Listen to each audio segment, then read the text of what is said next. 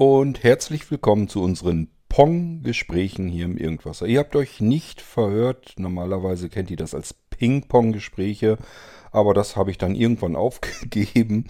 Unser Manuel Zehr, der ist einfach so durcheinander im Erzählen und nicht abwarten, ob ich vielleicht eine Frage habe, sondern das kommt alles so am Stück durch.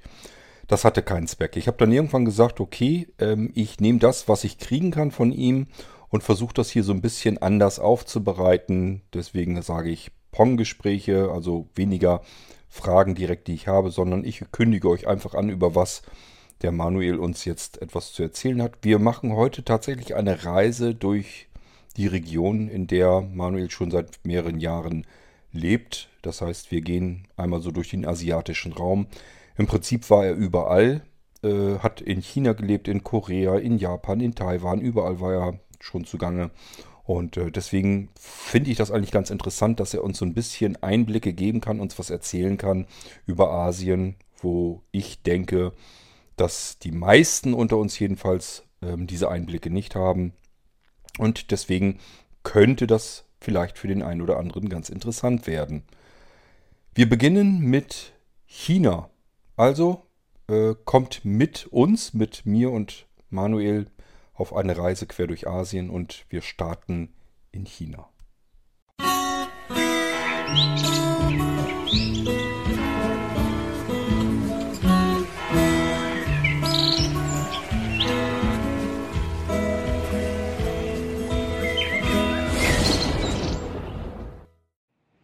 Genau. Ähm, so, Schnitt, hier geht's weiter. Verbohrtheit, genau.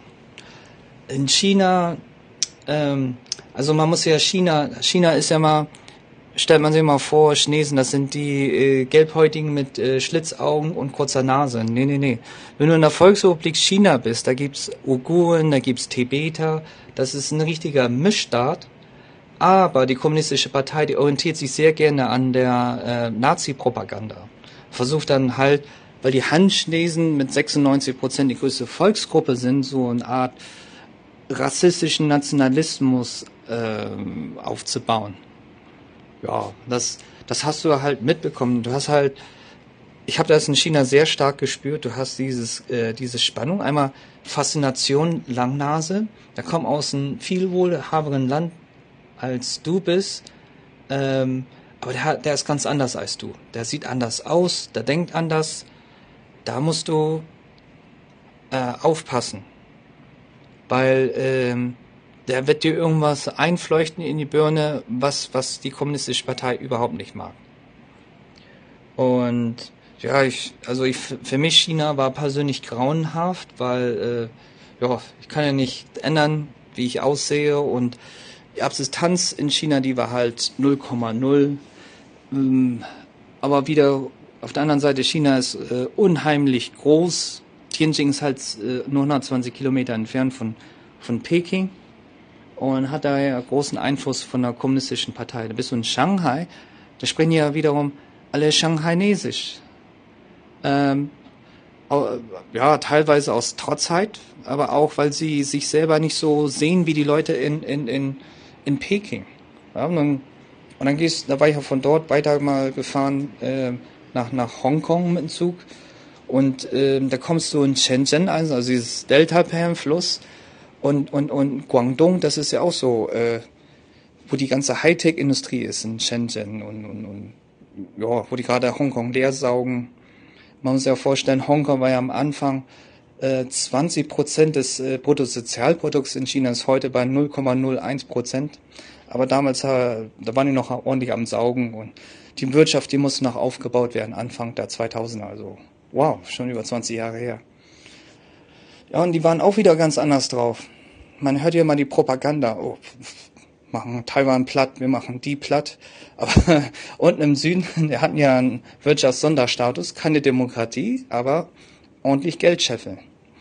Das heißt, da waren unheimlich viele Fabriken von China, äh, von Taiwan da, Hongkonger Geschäftsleute, die in, in Shenzhen investiert haben. Und da waren natürlich in Hongkong alle großen Handelshäuser aus Deutschland, ganz speziell natürlich Illis aus Hamburg und, und Melchers aus Bremen und was es sonst alles gibt.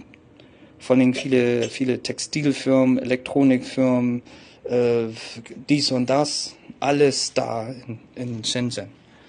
Ja, den Rest Chinas konnte ich nicht besuchen, weil wenn du Tibet besuchen wolltest oder, oder äh, Xinjiang-Provinz, dann musst du neben deinem Standardvisum, was damals mein Studentenvisum hatte, nochmal ein Sondervisum haben. Ja, und ja, wie gesagt, wenn du in China selber bist, da lebst du so eine Art riesigen Blase. Die haben so ihre eigene Realität. Das ist so. Aber auf der anderen Seite haben sie auch diese Faszination, dass sie auch mal ins Ausland gehen wollen. Und was anderes sehen wollen, vor allem die jüngeren Leute. Ist ja nicht so, wenn du 1, wie viel haben die jetzt? Fast 1,4 Milliarden, oh, plus minus Pandemie, Unfälle, bla bla bla, vielleicht 1,3. Ja, und eine China-Politik, ein paar weniger. War ja schon damals riesen Frauenüberschuss, als ich dort war, 1 zu 17. Also das heißt, auf eine Frau kamen 17 Männer. Das müsste jetzt so bei 1 zu 30 liegen oder noch mehr. Ja, und ja, China ist halt schwierig, komplex. Und wie gesagt, äh, wie ich am Anfang gesagt habe, Asien ist nicht ein Block. Das heißt, jetzt fliegt der Banner der Fahne der Volksrepublik China mit einer Verfassung und alle halten sich dran. Nö, nö, nö, nö, nö. Das ist äußerst kompliziert. Ähm, stammesbezogen Sippen und äh, Einzelgruppenfraktionen. Unheimlich kompliziert mit vielen, vielen Sprachen, vielen Dialekten, eigenen lokalen Gegebenheiten. Und die Kommunistische Partei, die würde es halt gerne vereinigen. Kann sie aber nicht. Oder versucht es, ah, ich weiß auch nicht. So ein bisschen wie, weiß nicht, wie bei Hitler, ne? da hat sie ja auch irgendwie versucht. Kommt man Özi über die Grenze, darf man jetzt auch nicht mal sagen, sonst wären wir ausländerfeindlichen Österreicher als Nicht-Deutschen zu bezeichnen, der die deutsche Staatsbürgerschaft bekam. Ähm, hat auch so ein Ding versucht und das machen die jetzt auch gerade dort. Aber es ist schwierig, weil ja, nicht jeder kann hassen jeden Tag. Das ist auch ein bisschen anstrengend, langweilig. Einige mögen es auch gerne, mit anderen Kontakt zu kommen, friedlich Geschäfte zu machen, äh, zu heiraten und einfach nur Mensch zu und da ist wieder ein Stückchen, was fehlt. Das ist immer nicht viel, das ist nur, dass er den Satz im Prinzip zu Ende erzählen möchte. Mir ist das schon aufgefallen bei Marco Retzlaff, als ich das Ping-Pong-Gespräch mit ihm gemacht hatte. Und ähm, die beiden hier, die haben etwas übereinstimmend, nämlich sie arbeiten mit Android. Das kann also sein, dass Delta Chat als App unter Android, ähm, wenn man da relativ knackig, also wenn man fertig ist im Prinzip und drückt dann gleich auf Ende, dass da irgendwie eine Sekunde bei verloren geht. Ich kann euch nicht genau erklären, woran es liegt. Ich weiß nur, dass ähm, Manuel hier mit einem BlackBerry arbeitet und ähm, das habe ich schon gesehen in den ähm, im Header und ähm, ja, da läuft natürlich mittlerweile auch ein Android drauf. Also es fehlt immer ein Stückchen. Warum kann ich euch nicht sagen? Ähm, aber es ist auch jetzt auch nicht so viel, dass wir uns da großartig einen Kopf drüber machen müssen. Somit widmen wir uns unserer Asienreise. Wir sind jetzt mit Manuel durch China durchgegangen und jetzt gehen wir mal rüber nach Korea. Was kennen wir denn schon großartig von Korea? Manuel ein bisschen mehr, der hat da nämlich schon eine ganze Weile gewohnt oder vielmehr gelebt. So, der nächste im Verbund. Ähm, Korea. Und ich sag mal, ganz bewusst Korea, weil, weil, weil Entschuldigung, meine Frau kam gerade dazwischen. Bin halt im Büro am Arbeiten. Nochmal, ähm, Korea. Was kann man zu Korea sagen? Ähm, also ich sage mal ganz bewusst, anders als im Westen bezeichne ich nicht Nord- und Südkorea als geteilt. Korea für mich ist ähm, dann nördliche Teil, der eigentlich zu China gehört, da, die Leute dort, die sprechen alle Koreanisch, die essen Kimchi. Äh, die sind überwiegend auch Christen. Also äh, äh, Korea ist das protestantischste Land in ganz Asien, was viele gar nicht wissen. Wenn du durch Seoul fährst, da siehst du äh, mehr Kirchen als in jedem Vampirfilm. Also unglaublich. Und äh, das ist auch so eine Massenveranstaltung immer am, am Sonntag wo einfach alle zusammenkommen. Und äh, ja, ähm, Korea, Korea, also ja, viele kennen es ja auch. Korea war ja ziemlich arm nach dem Koreakrieg geteilt. äh, vollkommen zerbombt, kaputt. Da war es eigentlich schon im Zweiten Weltkrieg. Die Alliierten das Ding ja eh kaputt gebombt haben. Ähm, und dann nochmal kaputt gemacht haben im, im Koreakrieg. Ähm, ich habe in China selber halt sehr viele Nordkoreaner getroffen und für mich sind sie alle gleich. Tut mir leid, aber die Sprache ist gleich, äh, Benehmen ist gleich. Wie ist das Benehmen? Ähm, man muss sich halt vorstellen, die Koreaner in ihrer Geschichte, ich sage jetzt ganz Korea, also macht keinen Unterschied zwischen der Republik Korea, äh, wie, wie nennen die das da oben, Demokratische Volksrepublik Korea oder sonst was. Und dann nochmal diesen ähm, Teil, wo Norden von China an der sibirischen Grenze die koreanische Minderheit lebt. So, das ist, das ist für mich Korea, das sind die Koreaner.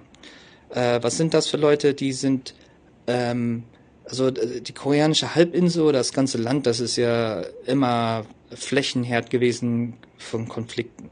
Also Genghis Khan hat da gewütet, hat es von dort aus nicht weiter geschafft nach Japan, weil da irgendwie ein Taifun kam seine Flotte blub, blub, blub abgesoffen ist wie die spanische Armada, äh, als sie England angreifen wollte. Hat man Glück gehabt oder auch nicht, ähm, je nachdem. Ja, und die Koreaner, die sind dann halt von den Mongolen transaliert worden. Von, die haben, sagen, haben auch von sich selber auch gesagt, sie haben so tibetischen Einfluss. Deswegen sieht man auch äh, so buddhistische Einflüsse in der Kultur. Und dann, ja, zuletzt wurden sie ja kolonisiert von den, von den Japanern. Im Gegensatz zu Taiwan war das Verhältnis zu den Japanern nicht so gut, weil ja, die haben halt ihre eigene Identität, die haben ihre eigene Sprache, die hatten ihren eigenen König, der hatte schon 1400 sonst was Hangul eingeführt, also das koreanische Alphabet, was super einfach zu lernen ist. Das kann jeder lernen in zwei Stunden. Das war halt äh, der erste innovative König, der gesagt hat, ich muss mein Volk Schreiben und Lesen beibringen, vom Bauern, vom Fischer äh, bis zum Soldaten und Polizisten und, und sonst wer. Alle müssen die gleiche Sprache sprechen können und wegkommen von chinesischen Schriftsprache. Und ja, die, die Koreaner, weil sie halt so oft besetzt worden sind, äh, man muss ja auch dazu sagen, die Amerikaner werden teilweise auch als Besatzungsmacht angesehen, also manchmal Alliierte, manchmal auch Besatzer. Das lag daran, weil im Koreakrieg haben sie, oh, wie nennt man das immer so schön, Friendly Fire, so 50.000 Zivilisten versehentlich umgebracht, weil sie irgendwie die Leute die da rumrannten, auch als kommunistische Soldaten angesehen haben. Keine Ahnung. Also Krieg geht ja eh viel eh durcheinander. Und dann kommt noch hinzu, dass wo die Amerikaner ihre Militärbasen haben, das nicht immer die Besten schicken. Da gibt's halt oh, aufgrund des Frauenmangels in den Militärbasen oft eine Umgebung, äh, Vergewaltigung und oft auch Mord von, von jungen Schulmädchen. Und von daher haben sie nicht so einen guten Ruf. Die Sowjets hatten auch nicht den besten Ruf in Nordkorea. Ähm, das einmal. Was kann man sonst? Ja, Korea. Ähm, als ich dort war, war es gerade so im Aufschwung. Das, das waren ja super Zeiten. Vielleicht kann sich irgendeiner von den Hörern noch entsinnen. Kim De-jong war ja der erste optionelle gewählte Präsident und hat dann sofort so ein ähm, Treffen gemacht mit Kim Jong-un, den, den politischen Führer im Norden. Weil, wie gesagt, die, also die Demokraten, also liberalen äh, Kräfte in Südkorea sehen sich nicht als andere Koreaner an als die im Norden. Für mich auch. Das ist eine Suppe, alles Gleiche. Ähm, ja, und ähm, da, da, zu dem Zeitpunkt, da gab es ja richtig gute, gute Verhandlungen, so Aufschwung. Ähm, Nordkoreaner durften auf einmal in südkoreanischen Fabriken arbeiten und so weiter. Äh, die Amerikaner haben als Entschädigung äh, Deo in China bekommen. Das weiß ich sehr gut, weil mein Mitbewohner in China, da hat, sein Vater war der Präsident von Deo. Und er hat halt gesagt, damit Kim Jong-un sein Treffen machen konnte, wollten die Amerikaner ein bisschen Ersatz haben für, weiß nicht, 40 Jahre, nennen das Militärschutz oder wie die Mafia sagt, Schutzgeld. Und äh, jo, haben die halt Deo bekommen. Ganzen Anteile in China. Und ein paar andere koreanische Firmen die sich erst mühsam aufgebaut haben und dann sofort in amerikanische Hände gingen. Ähm, ja, und, und die Koreaner, die sind auch, da muss ich sagen, die haben viel stärkeres ähm, Nationalbewusstsein und Gefüge weil sie halt immer unterjocht worden sind. Sie haben halt ihre Sprache, sie haben ihre Kultur. Ähm, was man nie sagen darf, ist, sie sind den Japanern sehr ähnlich. Sie sagen immer, die Japaner haben von den Koreanern gelernt, aber die beiden sind halt sehr konfuzianisch erzogen. Das heißt, Respekt vor Älteren, äh, Umgang mit Menschen, ähm, Firmenkultur, das Lernen und so weiter, die äh, Erziehung, die sind beide sehr ähnlich, weil sie halt konfuzianisch erzogen worden sind. So, jetzt kommen wir wieder zum nächsten Knackpunkt ähm, Konfuzius, die Koreaner sagen, das ist ein Koreaner, weil es in den Zeitpunkt, in dem Gebiet, wo er gelebt hat, gehörte zu Korea, aber ist dann später wieder nach China gegangen, um dort zu lernen. Oi, oi, oi. Auch noch nach Shandong, ehemalige deutsche oder preußische Kolonie. Ja, wie soll man das einordnen? Was ist jetzt richtig? Das ist so eine Frage wie äh, Österreicher sagen immer, der, der, der Adi, der war ein Deutscher, aber ähm, äh, Mozart war ein Ösi. So, und das, das kann man so in etwa einordnen. Weil, wie gesagt, in Asien, da gibt es nicht so richtig den, äh, die Abgrenzung, wo man Linie zieht und das gehört so zu mir. Ähm, jeder kann frei reisen. Ja, ähm, ja, und die Koreaner sind halt sehr nationalbewusst, sehr stark, weil sie halt 1996, ach nee, da war das, Anfang der 90er, da war auch diese Asienkrise, ja, das war 1996. Und die Koreaner, die waren ja einmal sehr stark getroffen gewesen und haben dann irgendwann mal mitbekommen, wenn meine Regierung, also jetzt Südkorea, einfach nur sagt, ich, ich äh, zahle das Geld an die Weltbank, falls der, das Unternehmen keine Schulden zurückzahlen kann. Und seitdem gibt es in Südkorea kein Halt. Die Firmen dort, die also sogenannten Chaebols, das sind ja riesige Konglomerate, da sieht ja äh, Siemens am besten wie ein Vogelhaus aus und ich hat nicht viel zu bieten weil eine Firma wie die Samsung-Gruppe, die kontrolliert satte über, ich würde sagen, 22, 23 Prozent des gesamten Bruttosozialprodukts von der Republik Korea. Ganz schön, äh, ja, ganz schön fett. Und da sind die anderen auch, die anderen 16 großen Chaebols. Es gibt ja insgesamt 21. Nicht alle sind in Korea aktiv. Einige sind auch in Südostasien aktiv oder in Zentralasien, in den vielen Stans. Und ja, seitdem sie gelernt haben, wie man ordentlich Geld pumpen kann, gibt es keinen Halt. Die Firmen wachsen dort und wachsen dort. Es gibt aber keinen Mittelstand, kleinen Mittelstand, so wie in Deutschland. Das heißt, äh, jeder arbeitet entweder beim Staat oder einem riesigen Konzern. Und da gibt es halt diesen riesigen Gruppenzwang. Also ich kann mich noch erinnern, mein Vermieter, der hat bei den Wasserwerken der Stadt Seoul gearbeitet. Der musste immer mit seinen Vorgesetzten saufen gehen. Das ist immer wichtig in Korea ordentlich einsaufen. Und nicht so ein bisschen, so wie in Deutschland, ich trinke mal ein Bierchen mit dir, sondern dass du so richtig unterm Tisch liegst. Weil Koreaner haben immer gesagt, nur jemand, der so richtig besoffen ist, der sagt die Wahrheit. Aber richtig kippe voll. Ähm, ja, was sonst? Ja, im Vergleich zu China gefiel es mir natürlich viel besser in Korea, aber es auch, äh, man, man, man kriegt halt sehr stark zu spüren, äh, man ist kein Koreaner. Ähm, wie kriegt man das zu spüren? Ja, ist nicht so schlimm wie in China, aber man ist halt ein bisschen isoliert, weil das Familienzusammengefüge in Südkorea ist noch mal viel stärker als sonst wo in Asien, würde ich sagen. Und dann gibt's halt viele Feiertage, wenn man keine koreanische Frau hat oder adoptiert worden ist von einer koreanischen Familie, fühlt man sich alleine. Ähm, auf der anderen Seite, die Koreaner, muss ich sagen, die haben ganz schön viel Mumm in den Knochen. Also ich bin ja Unternehmer und wenn, wenn ich da koreanische Unternehmer finde, ja, die haben ja besseren Zugang zu Geld. Wenn die sich was in den Kopf setzen, die machen das Ding. Die, die, denen ist es egal, was die Regierung sagt. Die kaufen sich die Regierung und machen das Ding einfach.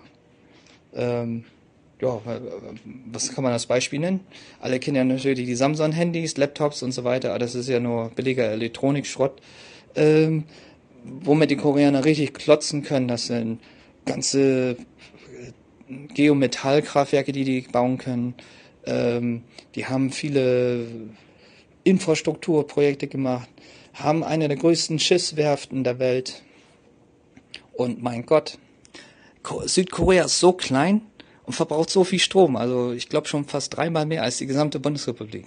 Hammer. Aber wenn du darüber nachdenkst, du hast so viel Kohle, musst es verfeuern, Eisen, Stahl, äh, weiß Gott was. Irgendwie muss ja die Wirtschaft brummen, ne? Und das ist Südkorea. Ähm, ja, ich habe da jetzt wie lange gelebt? Zweieinhalb Jahre. Also ich habe persönlich Glück gehabt. Ich habe viele Freunde gemacht, Kontakte auch gute. Aber für mich äh, langes Leben in Korea wäre nix, weil ich bin nicht mit einer Koreanerin verheiratet. Mein, äh, mein Geschäftspartner, der ist ja super nett. Bin auch bis heute mit ihm eng verfreundet, weil er war für eine Zeit arbeitslos gewesen. Eine Frau war, hatte Brustkrebs und konnte sich die Behandlung nicht leisten. Habe ich ihm halt das Geld geliehen. Dann ist man natürlich Freunde fürs Leben. Und ja, so, sobald ich halt Korea im Kopf äh, oder auch mein Eindruck. Tough Cookie, wie man im Englischen sagt, also hart im Nehmen.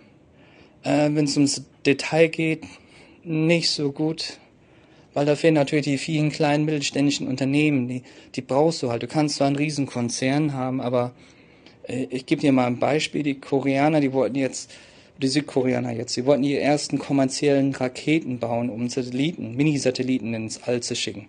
In diesem Programm da von, von Google, Starlink-Programm. Ähm, ja, Rakete haben die gebaut, Getriebe, Tanks etc. Die großen Sachen. Aber kein Schaltsystem. Kein, kein Navigationssystem. Ah, ja, und dann hast du das Riesending, es wird geputzt, äh, hast du natürlich Menschenmassen, die das machen, aber diese kleinen Details, wer macht denn jetzt den kleinen Schallkasten dahinter? Die fehlen einfach. Das ist so, äh, wenn es groß und protzig geht, immer Südkorea, wenn du was Großes brauchst. Wenn es in die kleinen, feinen Details geht, nee, lieber nicht. Und die äh, Südkoreaner werden es nie zugeben, aber sie engagieren sehr, sehr viele deutsche Ingenieure und Designer, aber nur als Freelancer, nicht mal als Firma. da sind sehr viele, die da hinter der Bühne das regeln und deichseln. Also es ist ja Nationalstolz auf einer Seite, aber einer muss ja mal die richtige Arbeit machen und vor allem die schmutzige. Und das ist auch noch richtig. So, und nach China und Korea machen wir jetzt weiter in Taiwan. Ähm, das kann auch sein, dass äh, Manuel mir die Audiobeiträge in einer anderen Reihenfolge durchgegeben hat. Also nicht wundern.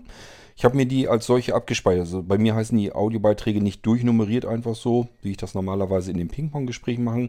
Ich habe ja, wie gesagt, irgendwann hatte ich äh, einfach durch dieses Durcheinander keine Lust mehr durchzusteigen. Und dann habe ich einfach bloß noch die Dinge als China, Taiwan, Korea, Japan, Philippinen und so weiter abgespeichert. Also, wir gehen jetzt weiter von China über Korea nach Taiwan. So, jetzt gehe ich mal zum letzten ah, ich darf ja nicht Land sagen, das wäre ein bisschen zu übertrieben. Ähm, ich sag mal neue Heimat, so. Äh, ich gehe mal zum letzten Teil über, wo ich mich am besten noch auskenne, und zwar äh, Taiwan. Also die, äh, das, die, die beiden Schriftzeichen Taiwan, also die mag ich überhaupt nicht, weil die bedeuten ja nichts anderes als Terrassenstraße. Also Tai bedeutet Terrasse und Wan bedeutet Straße. Terrence Bay und äh, ja, war halt äh, die Bezeichnung, früher hieß es Schweinebucht äh, oder wo der Teufel wohnt oder sonst was. So ein bisschen die Enklave für Chinesen unter, weiß nicht, welcher Dynastie damals vor 600 Jahren. Also Taiwan war immer von, von, von, den, von China kaum anerkannt und äh, ja, irgendwas dahinter, hinterm, hinterm Wasser, hinterm Horizont, was eh keiner braucht. Und ja, aber für mich, das ist meine neue Heimat und ich werde auch mal erklären, warum, warum man das auch nicht genau als Land bezeichnen kann. Ähm, ja, äh, Taiwan liegt südlich von Japan, war auch 50 Jahre Teil von Japan, äh, da komme ich später drauf. Ähm, also Taiwan oder der ursprüngliche Name, was ja bis heute auch äh, kartografiert ist in den Seekarten des äh, Seegerichtshofs in Hamburg, ähm, ist der offizielle Name immer noch Ilha Formosa.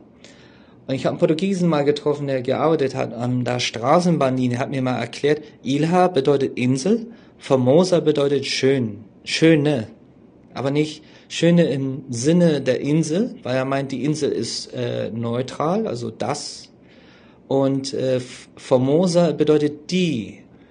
Und seine Vermutung ist, weil äh, Portugal und Spanien, na, überwiegend Portugal, ähm, hat viel Handel mit Japan getrieben und hat ja auch Macau schon damals gehabt als Kolonie. Ja, sagen wir mal Handelsstützpunkt, nicht wirklich Kolonie. Ähm, ich glaube, zwei Kanonen, das beeindruckt niemanden, auch nicht die europäischen Mächte, ähm, die man eingestellt hat. Ähm, ja, äh, und, und die hatten ja viele Holländer angeheuert, auf den Schiffen zu arbeiten. Europa größte Seemacht war nun mal Portugal. Und äh, ja, auf der Route zu Japan sind sie an, an Taiwan vorbeigekommen und da hat wahrscheinlich eine der Matrosen die Ureinwohnerfrauen gesehen, die seit 50.000 oder 60.000 Jahren, also mit der letzten Eiszeit nach Taiwan gekommen sind.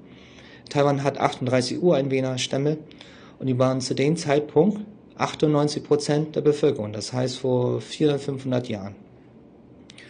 Ähm, als Beweis, ähm, es gibt die Orchideeninsel an der Ostküste und die benutzen bis heute Lederhüte. Und da sonst keiner in Asien Lederhüte zu der Zeit gemacht hat, ist der Verdacht sehr nah von den Historikern, dass das äh, ja, mit den Portugiesen und den Holländern an Bord äh, eingeschleppt worden ist. Genauso wie die Rehe auf den Inseln und äh, Schweine und so weiter.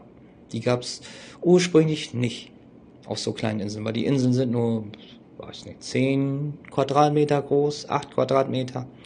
Da, da läuft nicht so viel Getier rum und schon gar keine Ledermützen. Ähm, genau. Und das ist auch so der Anfang von Taiwan. Also Taiwan war halt für die Europäer sehr wichtig vor 400 Jahren. Da gab es zwei europäische Mächte, die konkurriert haben in Asien. Das war oh, mal wieder die Holländer oder die Niederländer äh, mit äh, der Vereinigten East India Company ähm, oder Vereinigten East Indian Company.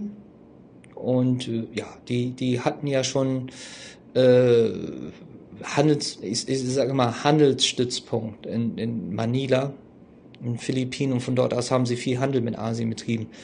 Der Asienhandel war ja besonders interessant für, für die Company, also East Indian Company, wegen ähm, Java oder das heutige Indonesien, weil ähm, wegen den Gewürzen dort. Damals konnte man eine ganze Schiffsreise finanzieren mit einem Sack Gewürzen. Und Japan war halt wichtig wegen den Teehandel. Und ja, Gegenzug gab es halt äh, ah, wie, wie nennt man das damals? Kahuten oder sowas? Also diese, diese komischen Gewehre, wo man Schwarzpulver reingestopft hat und man Glück haben muss, dass das Ding nicht am, am, am Auge explodiert ist oder am Gesicht, sondern die Kugel wirklich rausschoss und irgendwas getroffen hat, wenn sie überhaupt gerade geschossen ist. Ähm, genau, und dann so haben sie halt Handel betrieben und natürlich Alkohol und Hüte und solche Sachen. Und Getier, was aus Europa eingeführt worden ist. Und äh, die andere Macht, die damals aufstreben war in Asien, das waren halt die Spanier. Die haben ja nachher auch die, die, die Niederländer oder die Company vertrieben aus, aus äh, den Philippinen. Ja, und dann haben sich die Holländer gedacht, ich mach doch mal eine Kolonie in äh, ja, extrem großen Handelsstützpunkt in Taiwan. Und zwar haben sich Tainan ausgewählt. Tainan ist die viertgrößte Stadt momentan in Taiwan. Ähm, ja, ist auch eine der ältesten und ähm, die älteste Stadt in Taiwan ist Lugang in der Nähe von ähm, Changhua, Taichung, also mehr im Zentrum, auch nicht so, so viel weit nördlicher von Tainan. Äh, das hat damit zu tun, dass die Gewässer dort ein bisschen äh, naturell äh, ja, gemäßigter sind. Das heißt, der Wellengang ist nicht so hoch, weil es so Art kleine vorgelagerte Inseln gibt, so eine Art Wellenbrecher. da kann man halt gut mit dem Schiff rein und seine Ladung löschen oder was aufnehmen.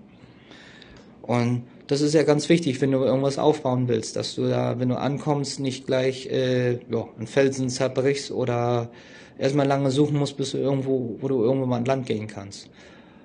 Und äh, ja, das ist auch so die Mentalität. Natürlich gab es chinesische Einwanderer, also die, die, die, die Vereinigte East India Company hat chinesische Männer reingeholt, hat es aber verboten, ähm, äh, chinesische Frauen reinzuholen, weil die sollen ja arbeiten und nicht was anderes machen, auch während der Arbeit oder nach der Arbeit und sich vermehren.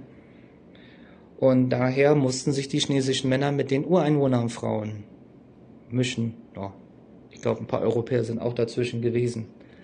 Ähm, ja, und äh, hatten Tainan halt Silanda. Ähm, das ist eine riesige äh, Festung gewesen, von wo sie aus Handel getrieben haben. Und ja, die, die Spanier, die haben das dann gesehen, oh ho ho, die haben wir aus Manila vertrieben, aber jetzt haben die sich abgesetzt in Tainan. Die sind dann nach Danshui gegangen, ganz im Norden, an der Nordspitze Taiwans. Und äh, ja, die Holländer, die waren aber sehr schlau, die haben sich, als das British Empire so ein bisschen angefangen hat, äh, sich mit denen zusammengetan, weil der, die nächste Stadt von Tainan aus ist ja Kaohsiung, wo ich wow, meistens bin. Ich, ich bin ja immer unterwegs auf der ganzen Insel. Und ähm, ja, ähm, in Kaohsiung gibt es ein britisches Konsulat seit anno 230 Jahren oder so, das ist schon sehr lange. Das hat damit zu tun, weil die Seeleute, die müssen ja gerne mal saufen und ja, die, die das Konsulat hatte keine Aufga andere Aufgabe als Zoll und Steuern zu verlangen auf Alkohol. ja, äh, ja, so hat sich das Empire finanziert. Auch eine gute Einnahmequelle. Und die Holländer haben sich halt angeboten, für die das dann in Fremdherstellungsverfahren zu machen. Also Heineken in ganz frühen Stadium. Ähm, ja, und äh, so, so ist halt Taiwan geprägt. Also ähm, ja, so ein bisschen Beziehung mit China, weil die Spanier und die Holländer, die brauchten halt Arbeitskräfte, da haben sie überwiegend Chinesen aus der Fujian-Provinz reingeholt, aber kamen auch andere. Ähm, da gab es auch Chinesen, die da wiederum gehört haben, es gibt mehr Wohlstand in Taiwan und ist ja damals die Regel gewesen, wer nach Taiwan kam, der ist äh, persona in grata, das heißt, er konnte nicht mehr zurück nach China, weil er in das Wildenland gegangen ist, der Barbaren und nicht zurückkehren konnte von den Barbaren mit ihren barbarischen Gedankengut. Ähm, ja, so ist es halt, wenn man eine Weltmacht ist. Und äh, ja, die Taiwanstraße, also die Straße, die 170 Kilometer lang geht zwischen Taiwan und China, die ist alles andere als ruhig, hoher Wellengang, viele Stürme, sehr starke Strömungen und da sind viele, äh, haben es nicht geschafft. Sind dann entweder weggeschwommen worden von den Strömungen. Äh, meistens ist man an einer, im südchinesischen Meer gelandet, Vietnam oder Hainan, Thailand und das auch, hat auch einen Grund dafür, warum es da so viele ähm, chinesische Minderheiten gibt. So, und äh, wer es nach Taiwan schaffen will, der muss halt eine etwas größere Schunke haben von den Entweder von den Spaniern oder von den Holländern. So, und die beiden, die waren sehr immer spinnefein, haben sich gegenseitig bekämpft und dann, ich glaube, die Holländer, die haben es 30, 40 Jahre ausgehalten. Die Propaganda sagt ja, dass äh, chinesische Kaiser hat, weil er wollte was vorab haben von dem Wohlstand der Holländer, hat dann Chen Gong engagiert. Das war ein Pirat, der ja, halb, halb Chinese war, halb Japaner und er hat dann angeblich die Holländer vertrieben. Ähm, wenn ich mir das aber ganz genau angucke, ich kenne eine Belgierin, die arbeitet hier in Taiwan in, in der Geschichtsfakultät und die hat mir erzählt, das hat eher mehr damit zu tun, dass die Spanier viel im Hintergrund gedeichselt haben, damit die Holländer mal weggehen und dass man einfach übernehmen konnte. Chen Chen Gong war einfach nur oh, Trunkenhold und Räuber Hotzenklotz, sowie der Sturte Berker in Hamburg und äh, nicht geschickt oder politisch verwandt. Das äh, ist alles ein bisschen übertrieben. Ja, und äh, ja, wie kann man sich dann Taiwan vorstellen? Also Taiwan, da gab es ja eine Dynastie, die kam dann nach Taiwan, also die das in Auftrag gegeben hat, die ist dann wiederum in China verschwunden. Das heißt, äh, ja, komm, Taiwan ist jetzt Teil von China und dann, ups, ist die Regierung weg. Ähm, ja, und das wiederholt sich ja immer wieder in Taiwans Geschichte. Das heißt, ähm, ja, offiziell ist es die Administration, aber sie gibt es nicht mehr und von daher ist Taiwan so ein bisschen geregelt wie die Hanse. Das heißt, die Menschen sind nicht sehr kriegerisch, sondern sind äußerst kommerziell. Sie denken nicht in wie, ähm, hm, das ist meine Fahne, ich knall jetzt den Kopf weg, sondern sie denken eher, hm, wer bist du? Was machst du? Hast du irgendwas, was ich handeln kann? Hast du irgendwas, was ich vielleicht anpflanzen kann im Boden, Getreide, Mais und dann verkaufen kann. Und das hat halt damit zu tun, weil es keine Zentralverwaltung gab in Taiwan. Also es, es, es, Kanadier hatten ihren Mark Dice gehabt, der sollte fürs British Empire spionieren. Äh, was hat der Typ gemacht? Er hat das Geld genommen von, von Königshaus der Briten und äh, eigenes Krankenhaus aufgemacht. Und ja, da wird ein bisschen von den Kanadiern jetzt verehrt, weil er so viel gemacht hat in Taiwan, aber hoi hoi hoi, also die, die, die, die Belgierin, die ich da kenne, die hat, die hat mir gesagt, er hatte eine Frau in Kanada und hat sich dann noch irgendwie eine zwölfjährige selbst gehalten in Taiwan und, und, und dann noch mal eine gehabt und oh, ein Arzt hat viel Geld, ne? Vor allem, wenn du ein eigenes Krankenhaus betreibst und eine Zahnarztklinik. Ähm, ja, und so, so, so, so muss man sich das halt vorstellen. Ähm, Taiwan ist halt so aufgebaut, dass keiner den anderen wirklich die Kehle abschneiden oder durchschneiden will oder umlegen wegen, wegen seines Wohlstands. Man beachtet Wohlstand, oh, so ein bisschen wie, wie die Holländer halt. Ich weiß nicht, ob, ob die Hörer vom Ping-Pong öfters Niederlanden waren. Also wenn, ähm, meine, meine Mutter ist ja offiziell niederländische Staatsbürgerin, weil Indonesien nach der Abhängigkeit der chinesischen Minderheit die Wahl gelassen hat, entweder indonesische oder niederländische Staatsbürgerschaft und so natürlich die niederländische genommen. Und die äh, Niederländer die sind ein bisschen kompliziert, weil jede Provinz ist ein bisschen anders, haben ihren eigenen Dialekt, aber sie beachten alle sehr den Wohlstand. Das heißt, wenn du, ah, mein Nachbar hast was geschafft, ganz toll, erzähl mir, wie du es gemacht hast, vielleicht kannst du ja auch machen. Wenn nicht, dann können wir vielleicht irgendwas anderes machen. Holländer machen immer gerne einen Deal. Ja, und ganz genauso sind die Taiwaner auch. Auch wenn sie sagen, sie sind Chinesen, weil sie irgendwann mal 400, 500 Generationen, äh, äh, Jahre von China rüberkamen, haben aber nicht viel gemeinsam mit den Chinesen in China. Das ist ja der Knackpunkt. Weil die Chinesen in China sind der Partei, Partei verpflichtet und ja, nicht, nicht äh, der eigene Familie. Und, und, und Taiwan ist ja genau umgekehrt. Hier geht es nur um die Familie. Also wenn ich, wenn du in eine Familienfirma reinkommst, wo die Chen heißen, dann ist der, sind alle Chens dort. kommst du in eine Firma, wo die äh, alle Leo heißen, sind auch alle Leo dort. Ja, und ähm, ja, die, die, weil sie immer mehr verschiedene Westmächte äh, angesiedelt haben, auch nicht Westmächte. Es gab ja auch keine zentrale Verwaltung von denen. Das kann man sich eher vorstellen wie verschiedene Handelshäuser, verschiedene Handelsniederlassungen. Die brauchen natürlich immer mehr Arbeiter und sind auch immer mehr Chinesen rübergekommen, aber immer unter der Bedingung keine chinesischen Frauen. Und jo, also gab es irgendwie mal von Amerikanern so ein John Keating in DNA-Untersuchungen und der hat auch festgestellt, dass genetisch äh, die Taiwaner und die Chinesen kaum noch was gemeinsam haben, weil die Taiwaner sich ordentlich gemischt haben. Ähm, ja, ähm, und dann 19, äh, 1885, da war die, äh, muss mal, die Qing-Dynastie, die hat sie nach Taiwan geschafft. Die war sogar noch auf dem chinesischen Festland aktiv, aber auch nur zehn Jahre, dann sind sie pff, weg gewesen. Und dann gab es halt die Boxeraufstände und Kaiser Pui wurde abgesetzt, die Republik China. Und zu denen und, und, und die Sache war halt 1885 kamen sie rüber, 1895 kamen die Japaner und haben Taiwan annexiert. Wie kam das zustande? Sind sie rübergekommen mit Kanonenboden, haben alles äh, zerschossen? Nee, nee, nee. Das hat damit zu tun, dass ähm, ähm, Japan China den Krieg auf dem Wasser erklärt hat und unter anderem Kolonien wie Qingdao, oh, deutsche Kolonie, angegriffen hat. Und ähm, China hat natürlich schnell verloren, weil ja, äh, habe ich erzählt, Tianjin war ja Kolonial, äh, aufgeteilt, mehrere Kolonialmächte, sogar Österreich hat was abbekommen, auch die Japaner.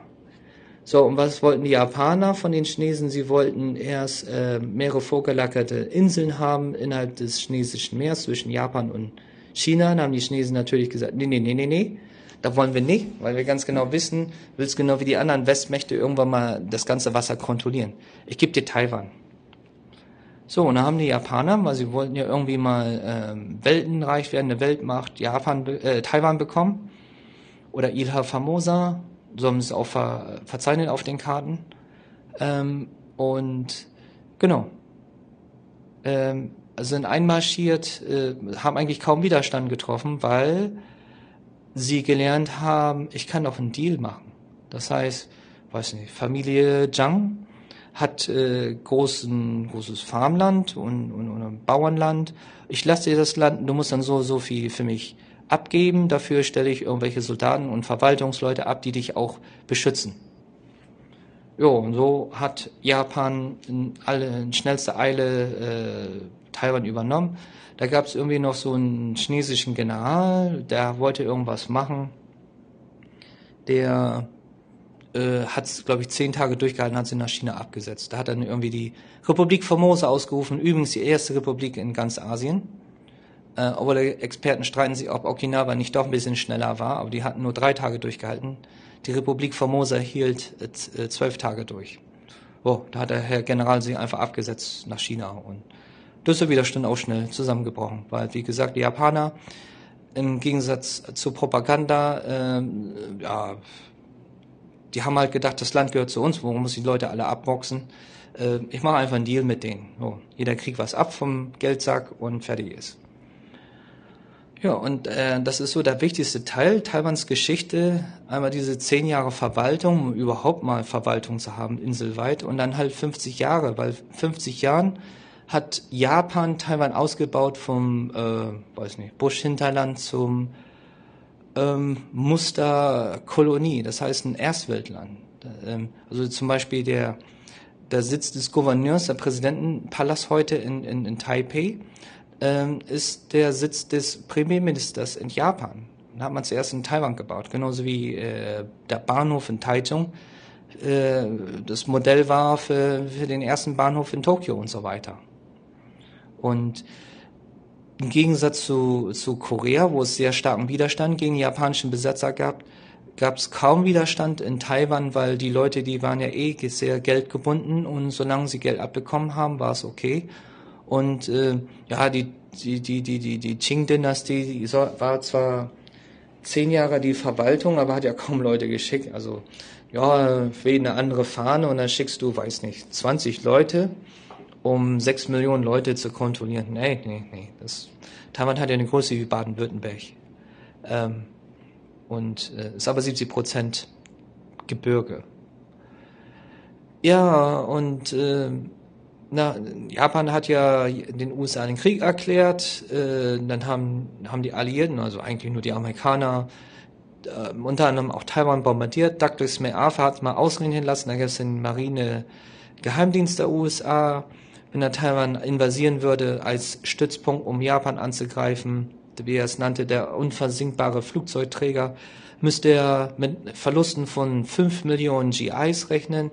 Das hat damit zu tun, dass die Küsten Taiwans äh, ja, stark bewaldet sind. Das heißt, kein Feindkontakt.